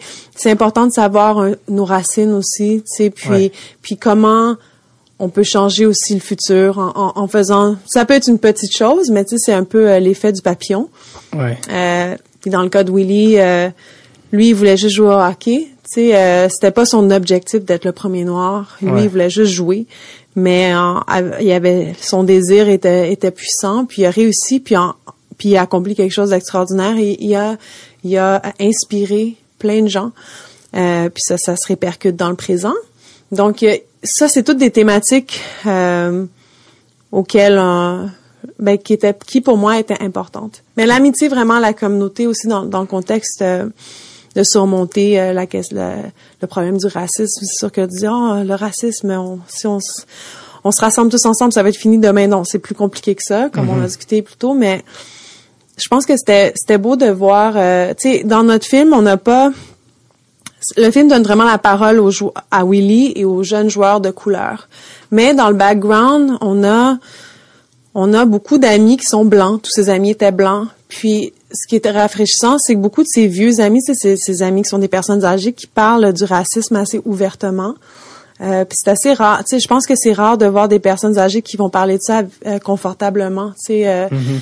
Puis moi, je trouvais que ce que ça montrait, c'est que c'était des, alliés. Puis que eux autres, euh, ils disaient que oui, le racisme, c'est vrai, ça existe. Willy a vécu des choses vraiment difficiles mais nous autres on l'aime puis on veut vraiment l'aider à, il y avait pas besoin de leur aide techniquement tu sais Willy c'est lui qui a, qui a accompli tout ce qu'il a accompli, mais c'est quand même eux qui ont qui ont soumis la, le, la candidature. La candidature. Et... je trouvais ça le fun que aussi ses amis de cette génération-là, qui étaient blancs, euh, dans le sens que euh, généralement des gens de cet âge-là se tenaient avec des gens de leur couleur de peau, en guillemets. Mm-hmm. Mm-hmm. Puis eux, ses, ses amis ont de l'air de comme jamais avoir fait de cas de ça, puis c'était comme ah non, euh, c'est genre ça aussi je trouvais que certains auraient pu trouver que c'était trop blanc, mais je trouvais que le fait justement que qui, qui était justement que des gens de cette époque-là qui sont qui ont fait des jokes comment nos grands-parents sont racistes parce que c'est juste leur époque. Mais eux ils sont juste comme non non Willy c'était notre ami puis euh, ben c'est un bon point puis je pense que c'est inhabituel de voir euh, des personnes âgées avec des amitiés multiculturelles. Bon il y a des il y a il y, a un, contexte à ça c'est pas comme si euh, le Québec c'était hyper multiculturel culturel à l'époque. Mhm. euh, puis je pense que, mis à part les, les colons blancs qui étaient au Québec, bon, il y avait les, Premières Nations, puis... Euh, ça n'a pas super bien été. ça n'a pas super bien été. Alors, si on parle de racisme au, au, Canada, je dirais, euh, c'est vraiment, euh, ça peut vraiment être lié à, à l'histoire difficile euh, et je vais dire le mot honteuse là, euh, que le Canada par rapport aux Premières Nations. Euh, donc ça, c'est notre poids à nous historique. Mais au niveau de la, la diversité culturelle, comme quand on parle de, de la diversité noire-blanche, c'est quelque chose qui était moins commun. bon, dans, dans l'Est canadien, il y a quand même des Afro-Canadiens qui étaient des descendants d'esclaves noirs qui sont venus après la Révolution américaine et dont Willy euh, est descendant. Donc, mais mhm. ça, c'est tout, un chapitre de l'histoire que que les gens dans les maritimes, avec avec quoi les gens dans les maritimes sont peut-être plus familiers, mais au Québec, moi, j'avais aucune idée que en, en, Nouvelle-Écosse, il y avait des Scotians, des, des Afro-Canadiens. Ouais. Mais donc voilà. Alors, c'est, je pense que c'est c'est beau de voir des amitiés multiculturelles qui date des années 30 quand même.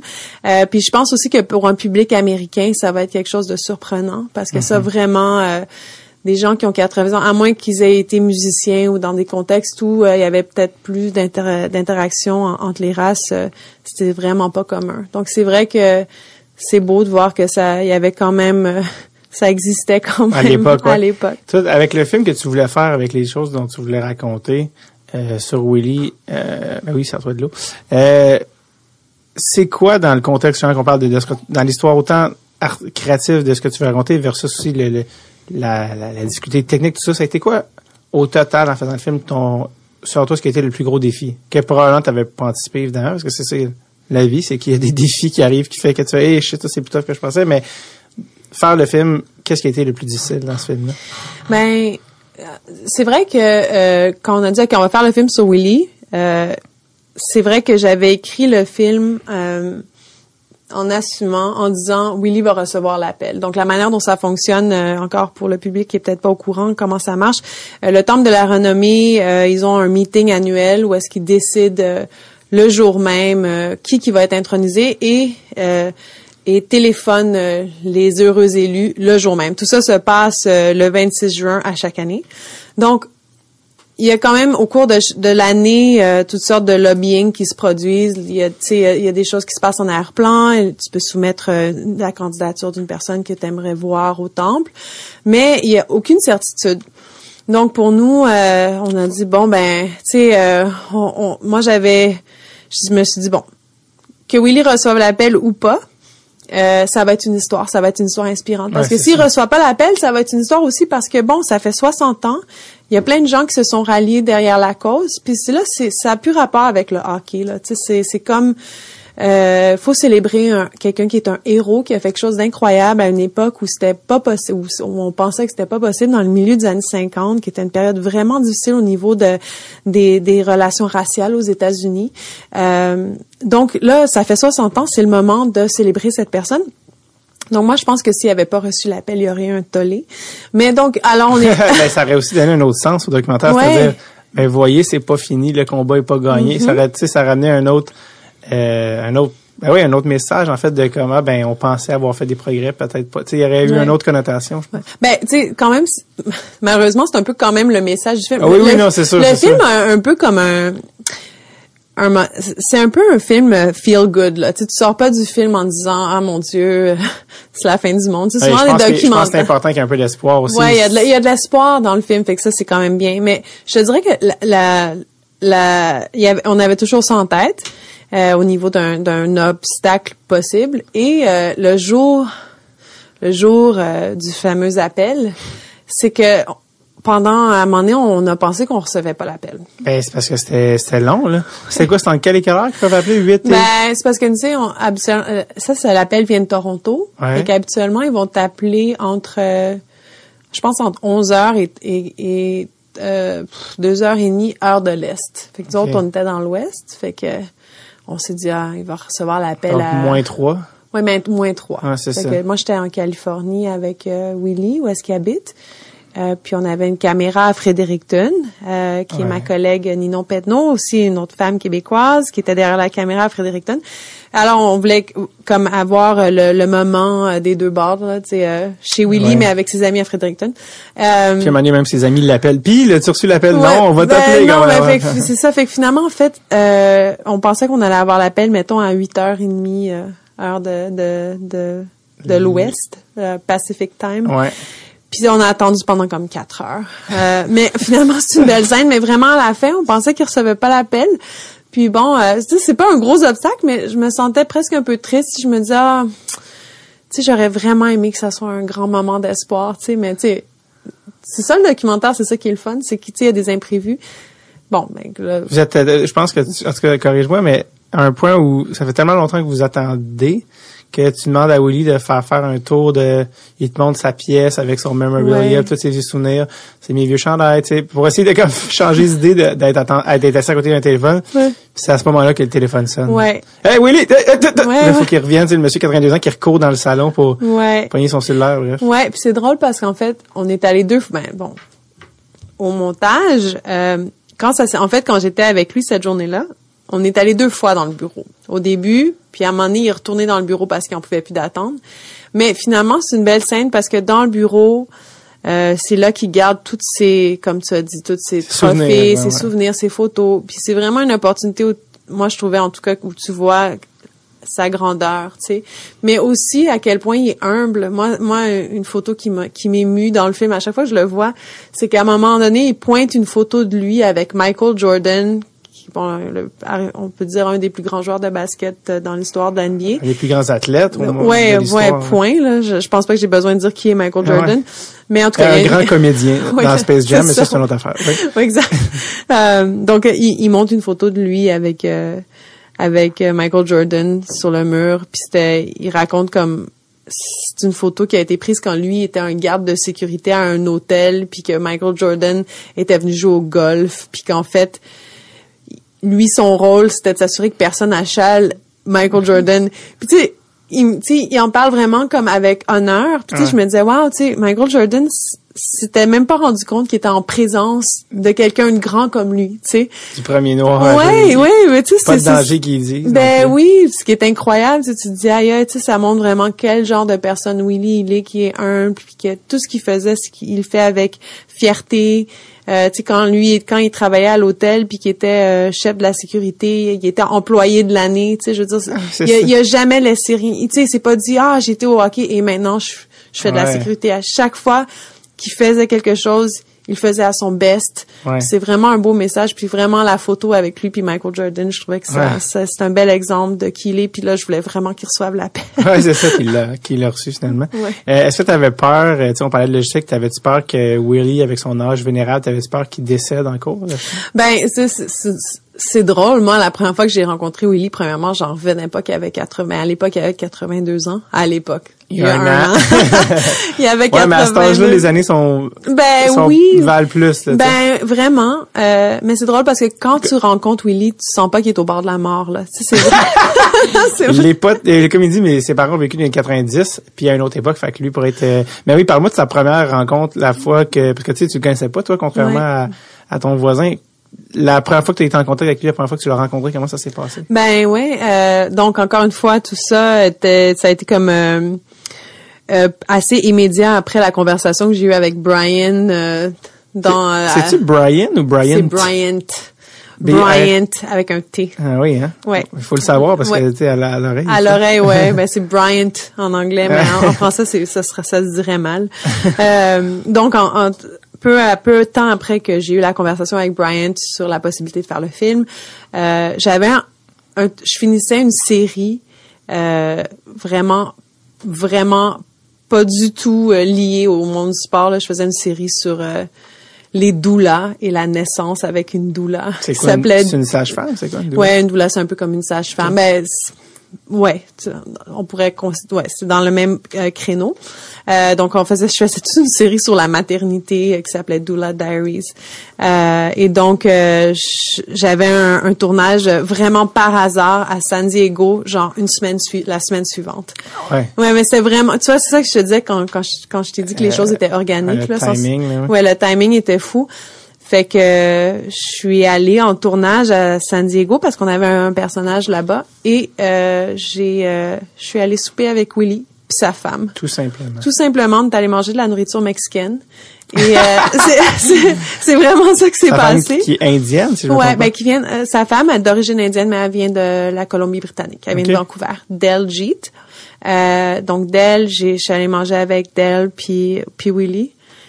Puis tu, immédiatement quand tu les rencontres, tu peux pas croire tu sais Dalji, je pense qu'elle a fin 70 ans puis puis Willy a début 80 ans là, tu, sens pas vraiment que c'est des personnes si âgées là, tu sais. Ils sont euh, très euh, sont très là, ils sont très on. Là, ouais, ils sont, ben, ils sont tout là, mais aussi physiquement. Ouais, mais ils sont vite, dans le sens que tu vois qu'ils ils disent pas, euh, je vais m'asseoir tranquille. Tu sais, ils sont comme, il y a comme une drive là. Tu sais. Ouais, ouais, ouais, non, mais vraiment, puis même d'elle, d'elle, si je me dis, wow, quand je vais avoir 78 ans, je, je veux être comme d'elle, là, vraiment. Comment, comment une, une, une, fille de la Colombie-Britannique d'origine indienne s'est ramassée avec un un joueur noir du Nouveau-Brunswick. Tu sais comme.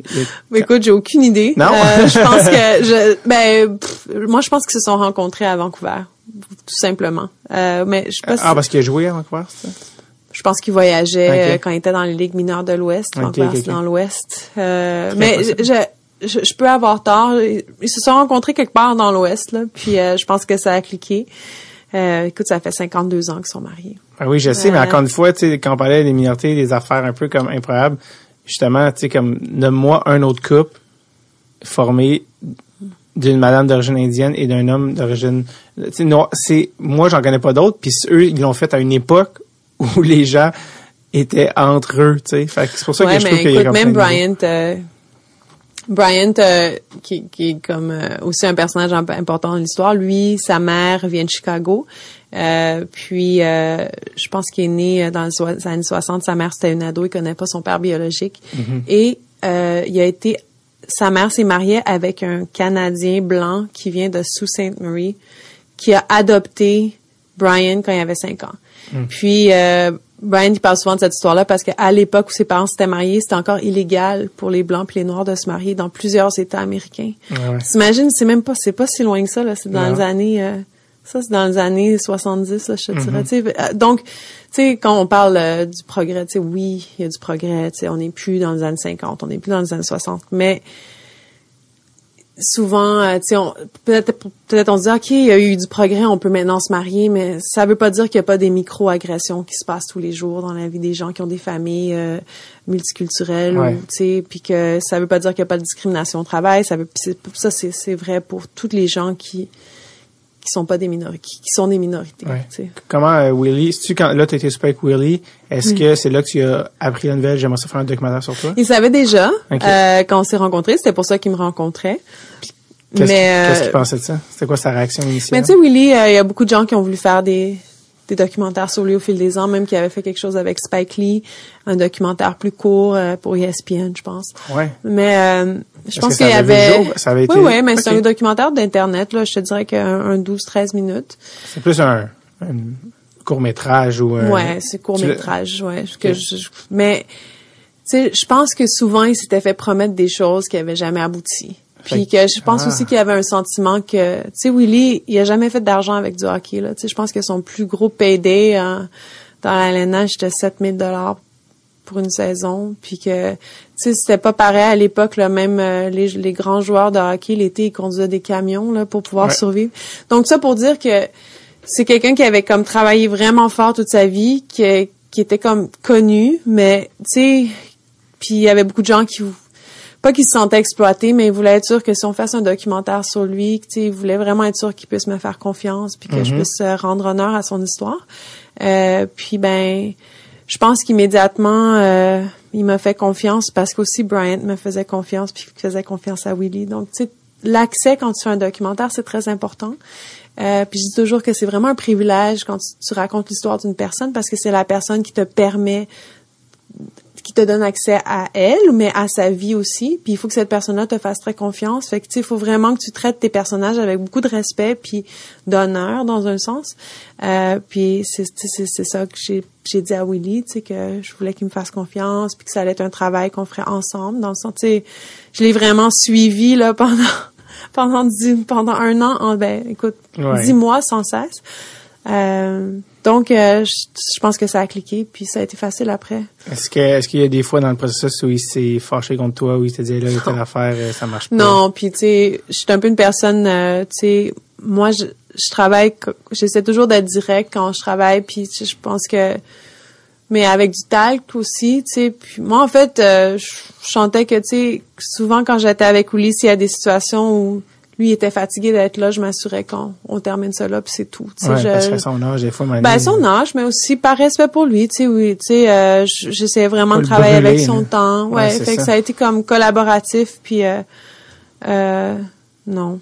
euh, la, la, Ligue nationale était comme partenaire du documentaire? Comment ça s'est passé? La Ligue nationale, c'est intéressant. Donc, ils ont pas, euh, ils ont pas contribué financièrement. Donc, il y avait pas de contrôle éditorial dans le film. Mm-hmm. Par contre, euh, ils ont été des, des alliés vraiment géniaux. Euh, je dis ça parce que euh, je pense qu'ils ont vu euh, beaucoup de potentiel dans le projet. Ils aimaient le message. Ils trouvaient que c'était important que l'histoire de Willy soit racontée. Puis probablement, ils trouvaient que c'était important que ce soit raconté par un par quelqu'un d'autre Ouais, externe. Externe. Euh, donc, la manière dont ils ont contribué, c'est qu'ils m'ont donné... Bon, Willy travaille en fait pour la LNH, donc c'est un employé. Oui, c'est un employé de la LNH, donc ils m'ont vraiment... Euh, c'est un ambassadeur, c'est quoi son titre d'employé aujourd'hui? Je pense qu'il est directeur euh, du programme de diversité Hockey is for Everyone, qui est, un, qui est, qui est l'initiative euh, euh, spécialement axé sur les jeunes euh, pour euh, renforcer la diversité dans l'hockey. Donc ça, ça veut pas juste dire pour les, les, jeunes noirs, c'est pour euh, ben c'est pour tout le monde en fait. La, la majorité des programmes de diversité, c'est pour franchir, franchir les barrières raciales, mais aussi les barrières socio-économiques. Donc dans des dans des endroits où les enfants ont peut-être pas les moyens de se payer. d'équipements de hockey, tout ça. Donc, Bref, il travaille encore. Oui, il travaille toujours à la LNH. Donc, la LNH m'a donné l'accès et ils nous ont donné tous les matériels d'archives qui a été vraiment euh, Parce que moi, quand je regardais le documentaire, on, en parlait juste avant de commencer, j'étais comme, ouf, parce que des archives, parce que c'est ça, c'est que tu, tu utilises beaucoup de, dans un documentaire des voix off, des entrevues, mais faut que tu euh, faut que tu entre guillemets remplisses l'image avec beaucoup de, que ce soit quand il va tu sais des, du vintage baseball quand il va jouer au baseball aux États-Unis de hockey des images pas réutiliser les mêmes images euh, essayer de pas réutiliser les mêmes images. Photos de lui puis euh, il a pas joué non plus 2000 games il faut que tu aies des, games aussi que tu veux. Eux en fait aussi quand tu vas chercher les photos d'Evante Smith Perry qui marque les buts tout ça ça c'est toute la Ligue nationale Wayne Simmons. Puis ils t'ont aussi donné accès à, à des personnes interviewé, euh, comme Gary Bettman, qui est non seulement commissaire, mais qui a été intronisé en plus étrangement la même année. Oui, mais ça, c'était un fluke, là. Oui, ça, c'est vraiment un hasard, mais euh, je trouve ça quand même drôle que le que le commissaire est intronisé comme en même temps que le gars que ça fait comme 60 ans qu'il est pas intronisé. Oui, mais tu sais... Wayne Gretzky aussi. Oui, Wayne Gretzky dans le film. Euh, fait que eu accès à... Est-ce que c'est toi qui décidais? Est-ce que tu soumettais une liste de noms? Moi, je veux avoir Wayne Gretzky, je veux avoir euh, les joueurs noirs actuels, je veux le comme ça. C'est ben, c'est drôle. En fait, des accès aux joueurs, euh, contrairement à ce qu'on peut penser, c'est pas nécessairement la LNH qui organise. Ils peuvent aider, ils peuvent faciliter. Mais euh, un des un, une des personnes qui était aussi une alliée du film, c'est Eustace King, qui est un des des seuls agents de joueurs noirs dans la Ligue nationale, donc qui est l'agent de TJ Oshie, qui est l'agent de Devante Smith Pelly de Wayne Simmons, euh, qui est aussi un, un, type vraiment chouette, puis qui, euh, qui est un bon ami de Brian. Euh, ah ouais, ben, évidemment, évidemment. Ben, en fait, c'est la, en fait, Brian qui a été comme un peu un, un, un, pionnier, si je peux dire, à la NH, étant le premier noir dans une position exécutive. Et euh, je pense que c'est c'est lui qui avait amené Eustace à la LNH. Et Eustace considère Brian comme quelqu'un qui lui a donné une chance. Mm-hmm. Et euh, donc... Est-ce que, est-ce que le fait qu'il n'est pas l'agent de Piqué Souban, tu aurais voulu piquer, mais tu l'as pas. ce que je veux dire? Non, je voulais pas vraiment. En, fait, Piqué, j'ai une scène avec Piqué que j'ai pas utilisée dans le film. Euh, j'ai fait un choix. Je voulais avoir Devante Smith-Pelly justement parce que ce qui s'était passé en 2018 avec lui, le fait qu'à Chicago, il s'était fait... Euh, il y avait eu comme tout un, un tollé euh, quand quelqu'un lui avait crié des insultes raciales à Chicago dans un match en février 2018 puis qu'il avait fini par gagner la Coupe Stanley cette saison-là. Je trouvais que c'était comme un bon, un beau signe de résilience, un bel exemple. Donc, je voulais vraiment que Devante soit dans le film. Ouais, il y avait comme un timing avec la coupe, ça. Ouais, exact. C'était quoi la, la scène avec Piqué que finalement t'as pas eu dans le film? Ah, c'est parce que, ben, Piqué, tu sais, c'est plus dur d'avoir Piqué parce que c'est, Piqué, ben, ben Piqué, c'est Piqué. Ben, ouais, mais en même temps, c'est, c'est quelqu'un qui est, qui est, euh, je, dirais la plus grosse célébrité. Euh, c'est vraiment une célébrité qui, trans, qui est en dehors même du, monde du hockey. C'est quelqu'un qui est assez connu là. Donc euh, il est plus dur d'accès. Euh, mais il a été super fin. Je, tu sais, je veux pas non plus lui donner un, bad rap. Là, j'avais une scène. il, a, il a accepté d'être dans le film. On a, on a une scène. C'était à, Vegas justement où est-ce que euh, il rencontrait Willy genre dans un on avait une scène où est-ce qu'ils se rencontraient puis jasait mais c'était pas c'était pas genre, tu sais, des fois, j'ai 8 heures de footage, là. J'ai 8 heures d'images, fait qu'il y a des images qu'on coupe, des images qu'on garde. 8 heures. Ouais, on a filmé vraiment beaucoup, fait que il y avait pas de magie, il y avait pas assez de C'était pas comme ben c'était c'était pas tu sais vu qu'on n'est pas allé à Vegas dans le film finalement c'était comme une scène qu'on n'a pas utilisée puis c'est pas grave mais tu sais c'est normal qu'il il, est juste comme hey Mr. Rip il fait juste prendre des photos Instagram pour son fils. Mais non, comme, non, ah! mais non mais écoute Piqué c'est c'est quelqu'un qui est qui est, qui est lui aussi il a du qui a dû pousser super fort, ah puis tu sais, qui, tu sais, ça a pas été simple pour lui non plus. Puis écoute, c'est un choix éditorial qui est pas dans le film. C'est pas parce que je, je, suis pas mal certaine que si j'avais vraiment voulu euh, que ça soit piqué dans le film, qu'on l'aurait eu, tu sais. Mais ça, c'était pas, c'était, on a fait des choix. Euh, puis de mhm. toute façon, mon personnage principal dans mes personnages jeunes, c'est pas quelqu'un qui est célèbre, puis c'est une femme. Ouais, euh, c'est ça. Mhm. C'est euh, c'est qui euh, euh excuse-moi, c'est euh, c'est comment ah, voyons, je vais faire je vais finir par la phrase. Comment t'as trouvé Gary Batman tu l'as c'est quand même un personnage un peu. Ben comment je l'ai trouvé, comment je l'ai trouvé en, personne ou oh. comment je l'ai trouvé, comment pour qu'il soit dans le film? Les deux. Ben Gary, écoute, tout, tout est, est, lié à Brian finalement, mais euh, Brian, ça a été la septième personne que Gary a engagée quand il est devenu. Ok, ok, ok. Euh, ah, mais je, voulais dire trouver dans le sens de, pas dans le sens de comment tu étais en contact, dans le sens de comment tu as trouvé sa perf, comment sa personnalité. Ouais, ah, ouais c'est ça. Comment tu, tu l'as apprécié. Mais écoute, juste Gary, c'est drôle parce que c'est quelqu'un que tout le monde euh, boue tout le temps là. Oui. mais finalement, tu sais, c'est un peu comme. Euh, sais le, le, papa de la maison là qui a des règles puis là on n'est pas d'accord puis on veut briser toutes les règles tu sais mm-hmm c'est comme quelqu'un qui est très dédié, il est très business, euh, il est dur d'accès, euh, mais je, il, m'a toujours traité avec beaucoup de respect. Même la première fois que, que j'ai fait une entrevue avec lui, tout le monde autour de lui était vraiment stressé. T'as juste cinq minutes, t'as juste dix minutes, t'auras pas le temps de lui mettre un mic, t'as pas le temps de mettre un mic. Fait que tout le monde. Puis là, je suis arrivée dans son bureau, puis là, j'essayais de me dépêcher, puis il m'a dit est-ce que il dit est-ce que est-ce que quelqu'un t'a dit de te dépêcher? Je dis ben oui, il dit moi je te dis de pas te dépêcher.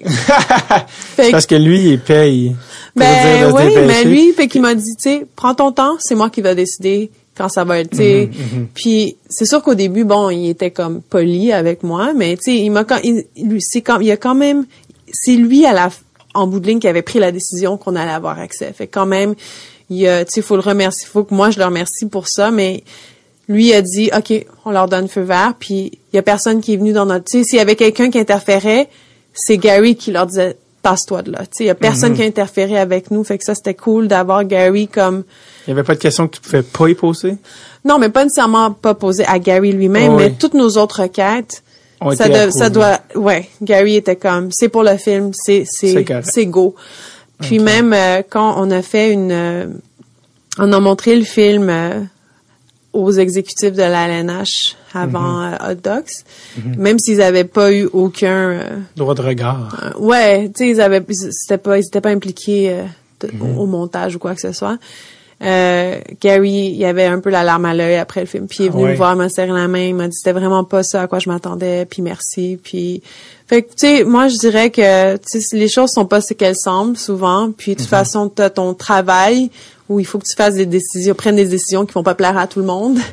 Puis bon, euh, ouais, puis euh, après tu sais moi, j'ai eu une bonne expérience avec lui, puis euh, sans lui, on n'aurait pas pu faire le film, vraiment. Absolument. Comment s'est passé ta rencontre? On va parler de Michael Jordan, mais Wayne Gretzky, qui est aussi un des grands athlètes de l'histoire, tu as eu la chance de rencontrer pour le film.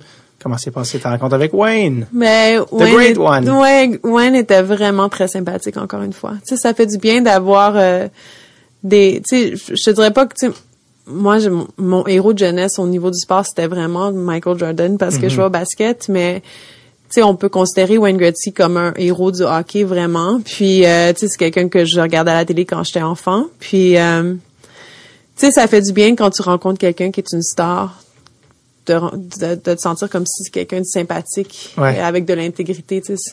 Fait que quand j'ai rencontré Wayne, ça a été hyper facile. Il était vraiment amical, gentil. Euh, il faisait, il était pas difficile. Souvent des, des gens qui sont célèbres, ça peut être dur de, de les gérer en caméra. Non, pas lui vraiment j'ai rien de mal à dire avec Wayne. Il a été super du début à la fin. Son assistant était bien plus stressé que lui. C'est toujours les assistants qui sont ouais. stressés. Ouais parce qu'ils perdent leur job dans 15 minutes. Ben peut-être mais écoute ça a été euh... c'est aussi eux qui sont en guillemets qui sont payés pour faire le mauvais rôle c'est-à-dire que eux sont là. C'est pas à Wayne Garcia de dire de te dépêcher. C'est à son assistant. Exact. Puis Wayne Garcia au pire il a l'air de la bonne personne qui fait comme ah, non non c'est tu vois c'est ben, oui, c'est bien parfait comme ben ouais. Ben non écoute c'est super sympathique. Puis en plus Brian était là puis Brian vient de Sault Ste Marie. Puis c'est là il a joué euh, junior. Hein. Ouais.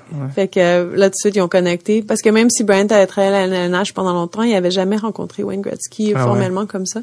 Il a capoté. Ben, ben, non, parce que Brian, comme je t'ai dit, pourrait m'avoir un super avec le pape, là. Il est de même, il est, de même avec Obama. Ben, ben, presque. Il est allé à l'école avec lui. Bon, c'est ça. Ah, c'est même pas une joke. Tu dis ça au hasard. Ben, c'est parce que ben, oui. parce que, ouais, ils sont allés à Harvard ensemble. Ah, ça, euh, ouais, c'est vraiment drôle. Euh, mais. Je pensais en plus Chicago. Je pensais que t'allais dire parce qu'ils viennent de Chicago, ils sont allés, genre, à la petite école non Harvard. Non, non, ben non. Il y a toujours, il y a toujours une coche de plus avec ça. Là, je veux que tu me présentes Brian.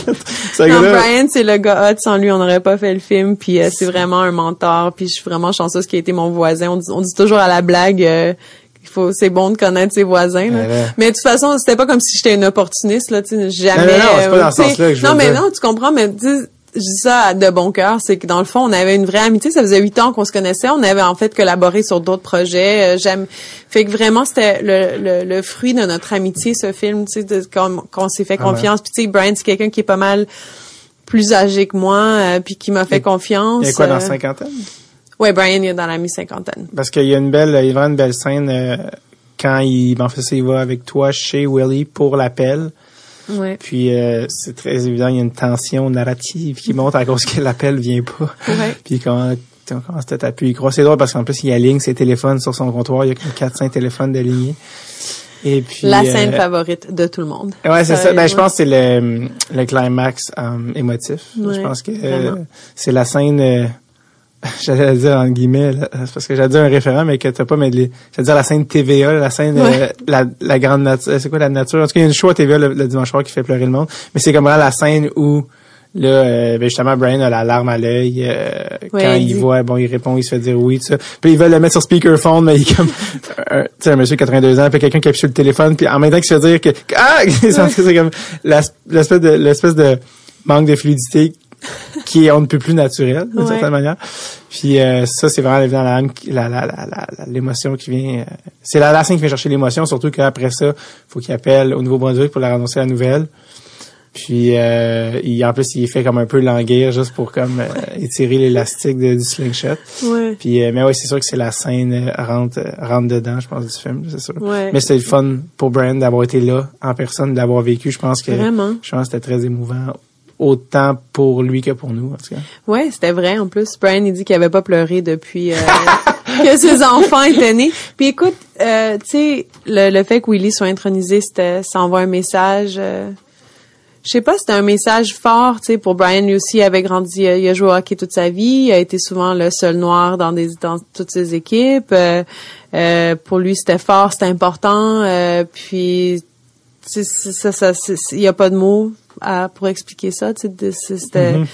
puis ses larmes, je pense que c'est juste assez pour pour montrer à quel point euh, c'était comme euh, un, objectif accompli euh, sans puis pas sans peine, tu sais, je veux dire. Donc ouais. Comment t'as trouvé ça la cérémonie au Hall of Fame?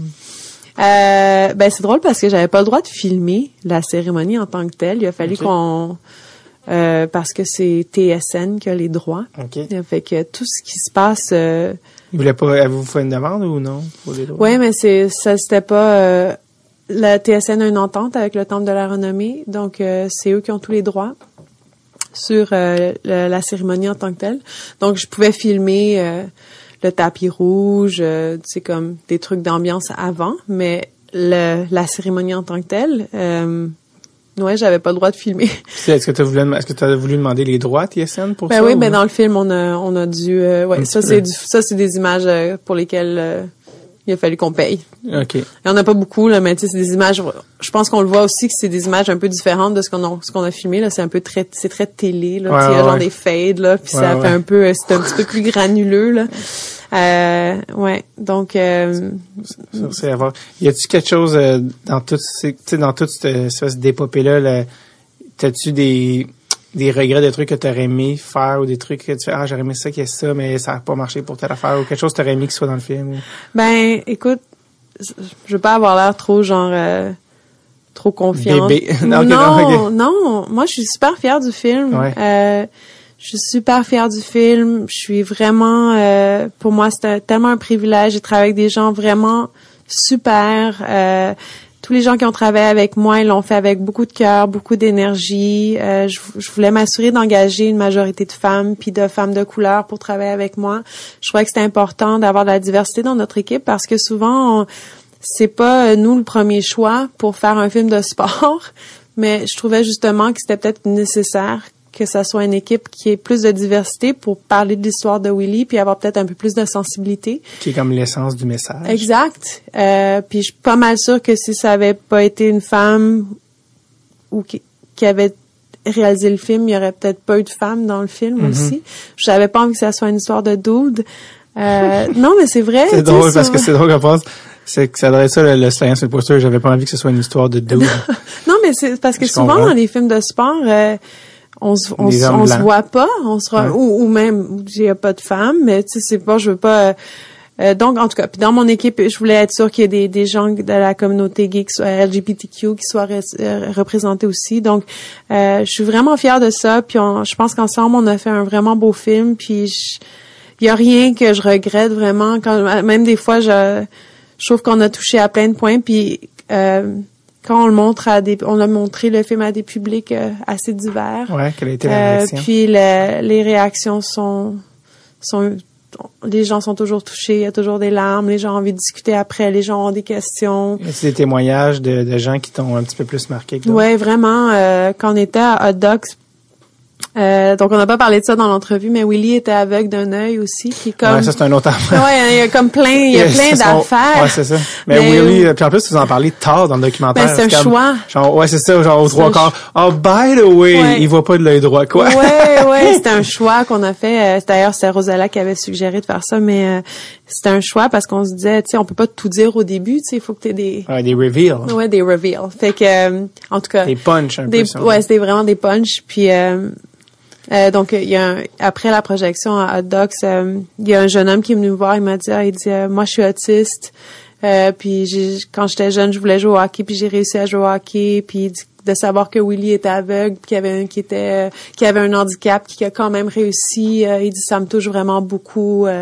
puis tu sais, je, voyais qu'il y avait de la misère à, tu sais, lui, il y avait vraiment probablement de la misère avec le langage. Puis tu sais, il m'a mm-hmm. dit ça, puis ça, ça m'a vraiment ému que lui, ça, c'est, c'est pour ça que ça l'avait touché. Tu sais, c'était, c'était, fait que je pense qu'il y a un peu, il y en a un peu pour tout le monde dans le film. Tout le monde peut, peut s'identifier ou se reconnaître. Fait que. Puis la question à, à 2000 pièces ou plus, en fait à 500 000, c'est le prix du documentaire. Euh, comment Willy a trouvé son documentaire?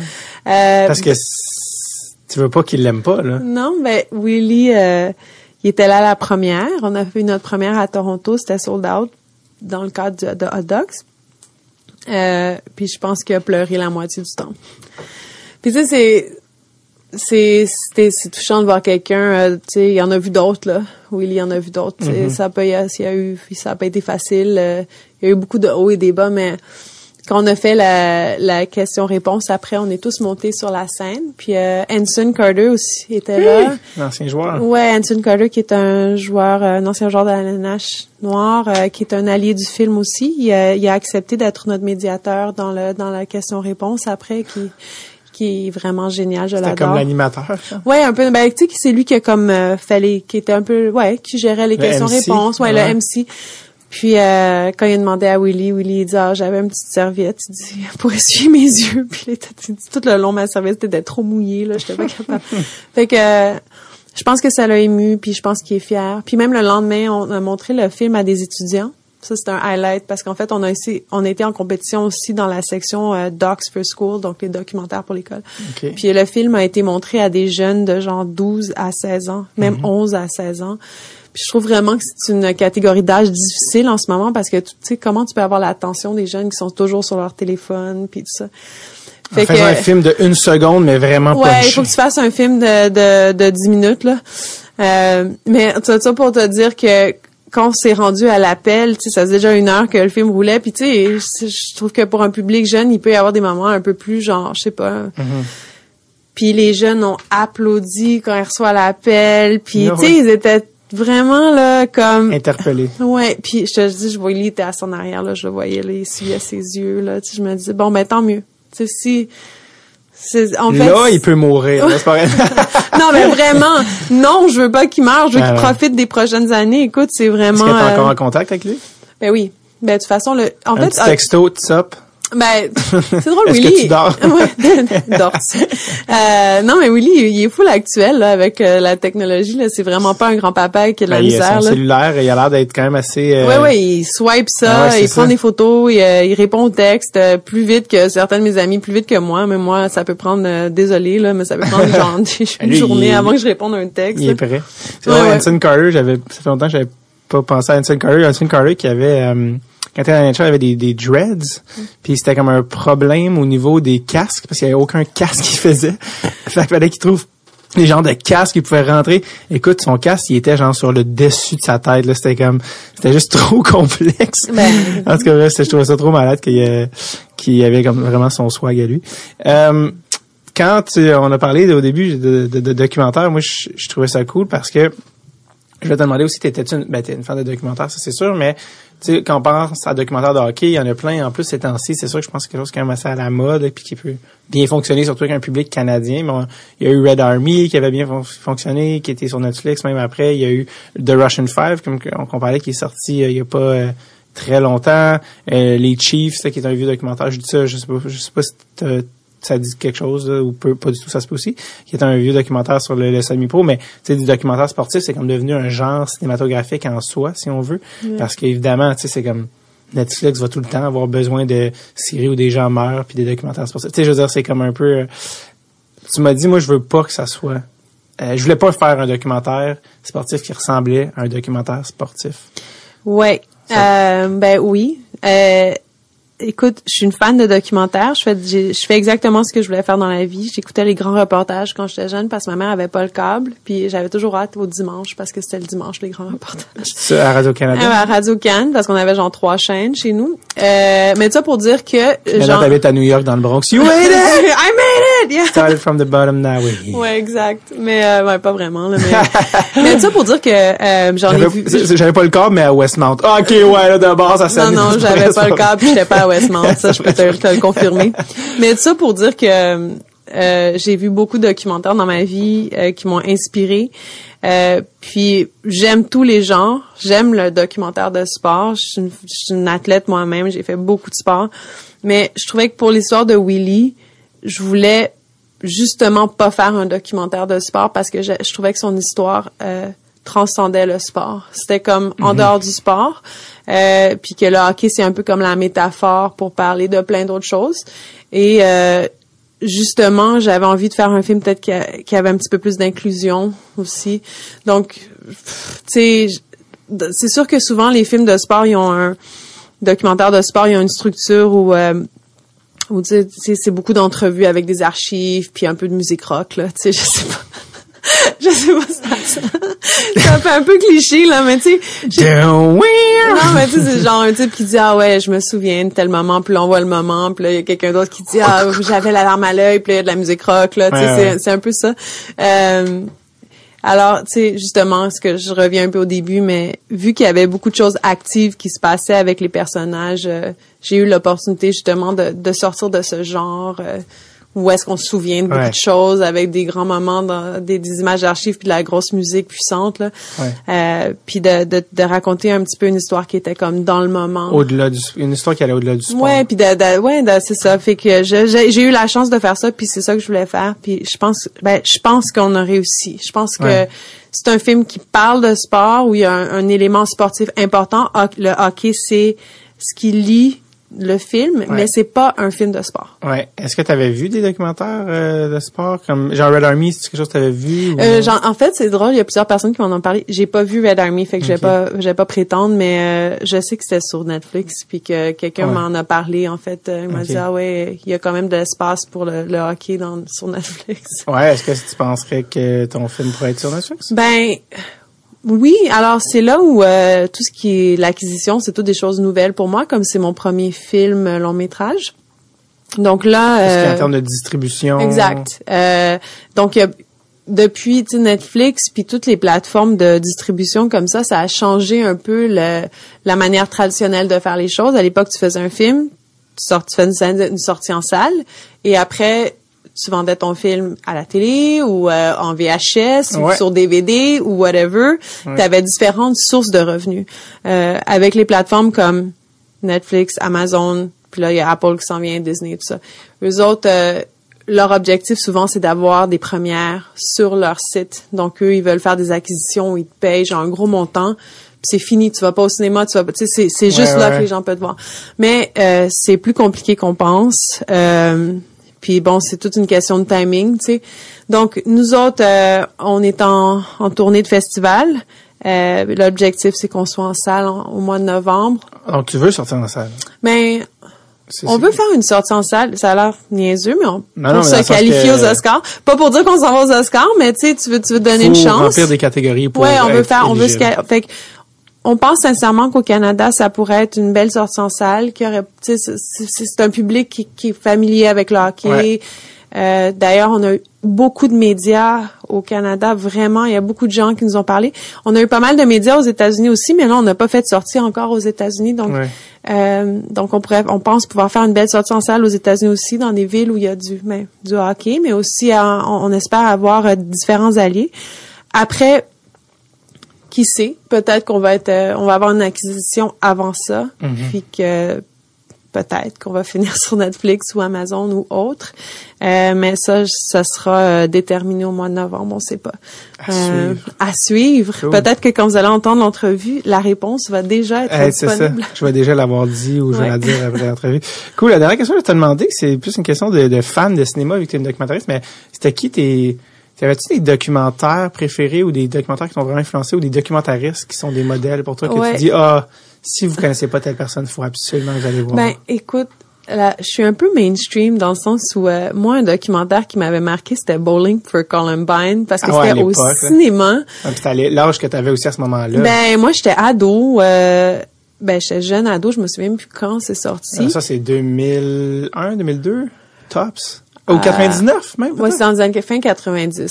je pense que j'avais 12 ans, je sais pas. Ah, parce que Columbine, c'est ça, ça fait quand même, ouais. Mais euh, moi c'est moi ça ouais je pense que justement j'étais comme une jeune ado de voir un documentaire. Puis moi j'adorais les documentaires. Comme je t'ai dit je, je, manquais pas euh, les grands reportages à Radio Canada. On était loin quand de Michael Moore. Ouais ben tu sais je sais pas de quel âge mais moi j'étais tu je suis née dans les mi, mi années 80 donc j'ai je suis une vieille millennial mais j'ai quand même connu l'époque où il y avait pas d'internet puis on allait se louer des films en VHS là c'est quand même chez Movieland. Euh, t'habitais où?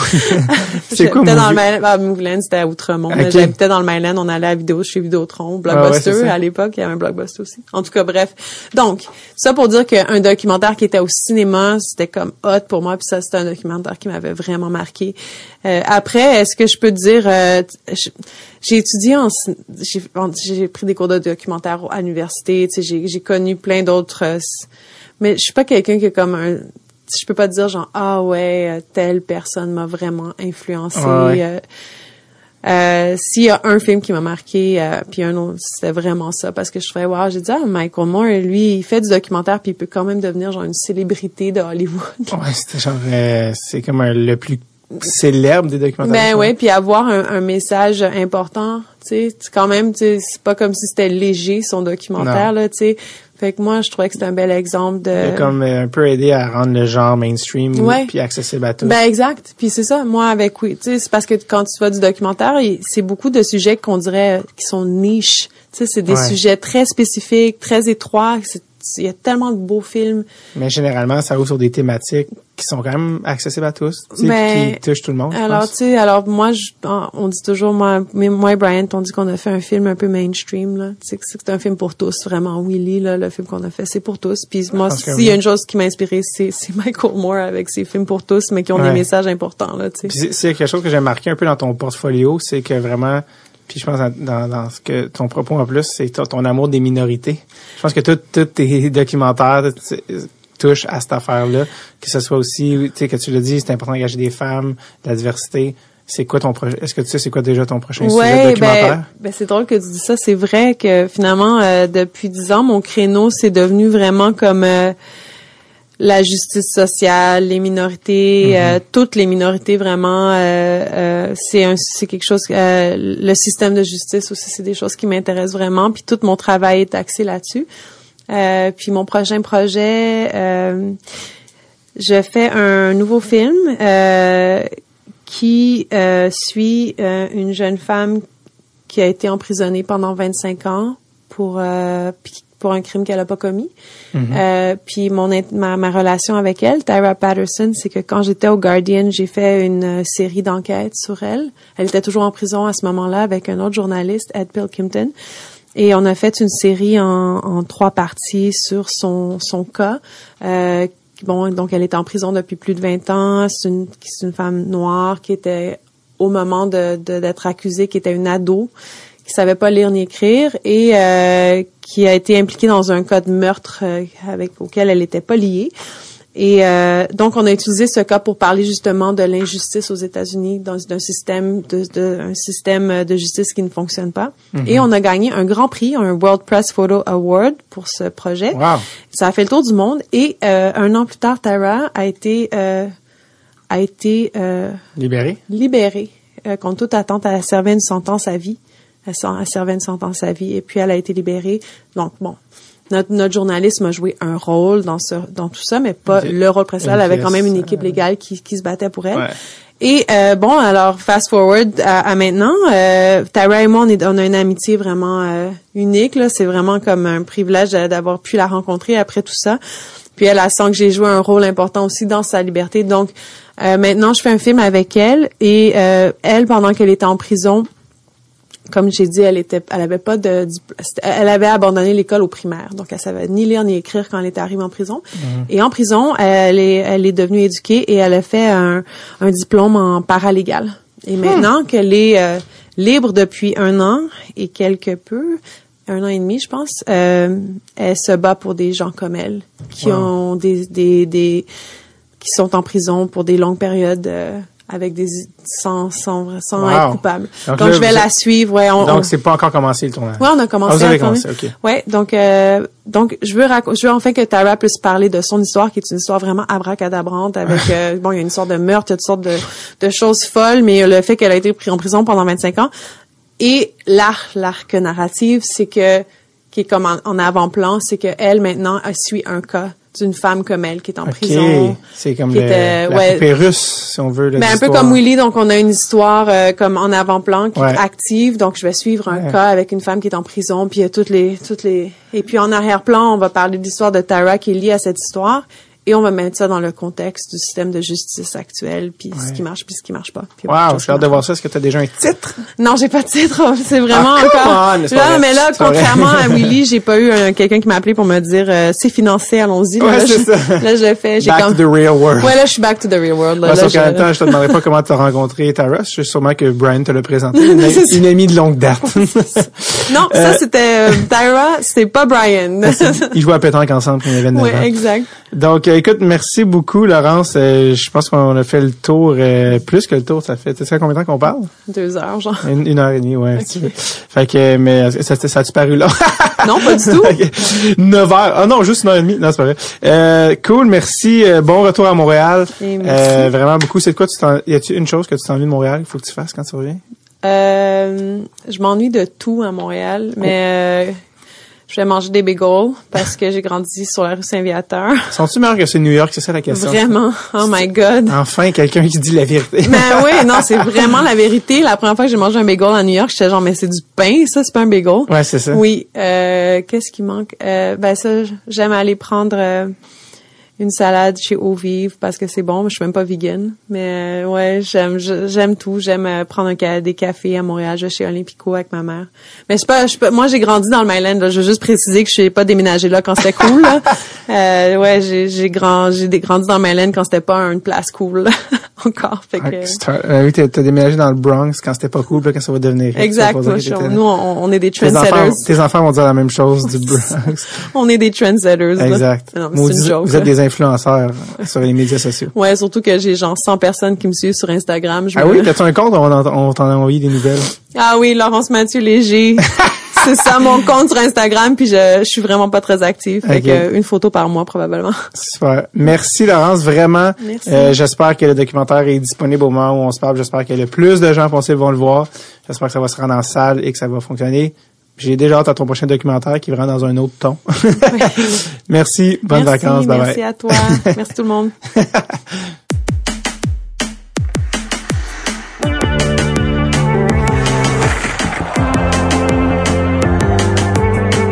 Merci énormément à Laurence Mathieu Léger d'être passé. Je vous rappelle, si vous écoutez ceci le 24 février, date de diffusion originale, le film est ce soir en salle au cinéma. Allez au willydog.com voir s'il reste des billets, si vous pouvez aller voir ça. Sinon, pas de panique, je vous tiens au courant pour la date de diffusion à la télé canadienne. Ça va se faire dans les prochaines semaines. Donc, je vous tiens au courant par les médias sociaux. Ça va être avec grand plaisir. Sinon, passez une excellente semaine et vivez votre vie, pas celle d'un autre. OK, bye bye now, bye bye.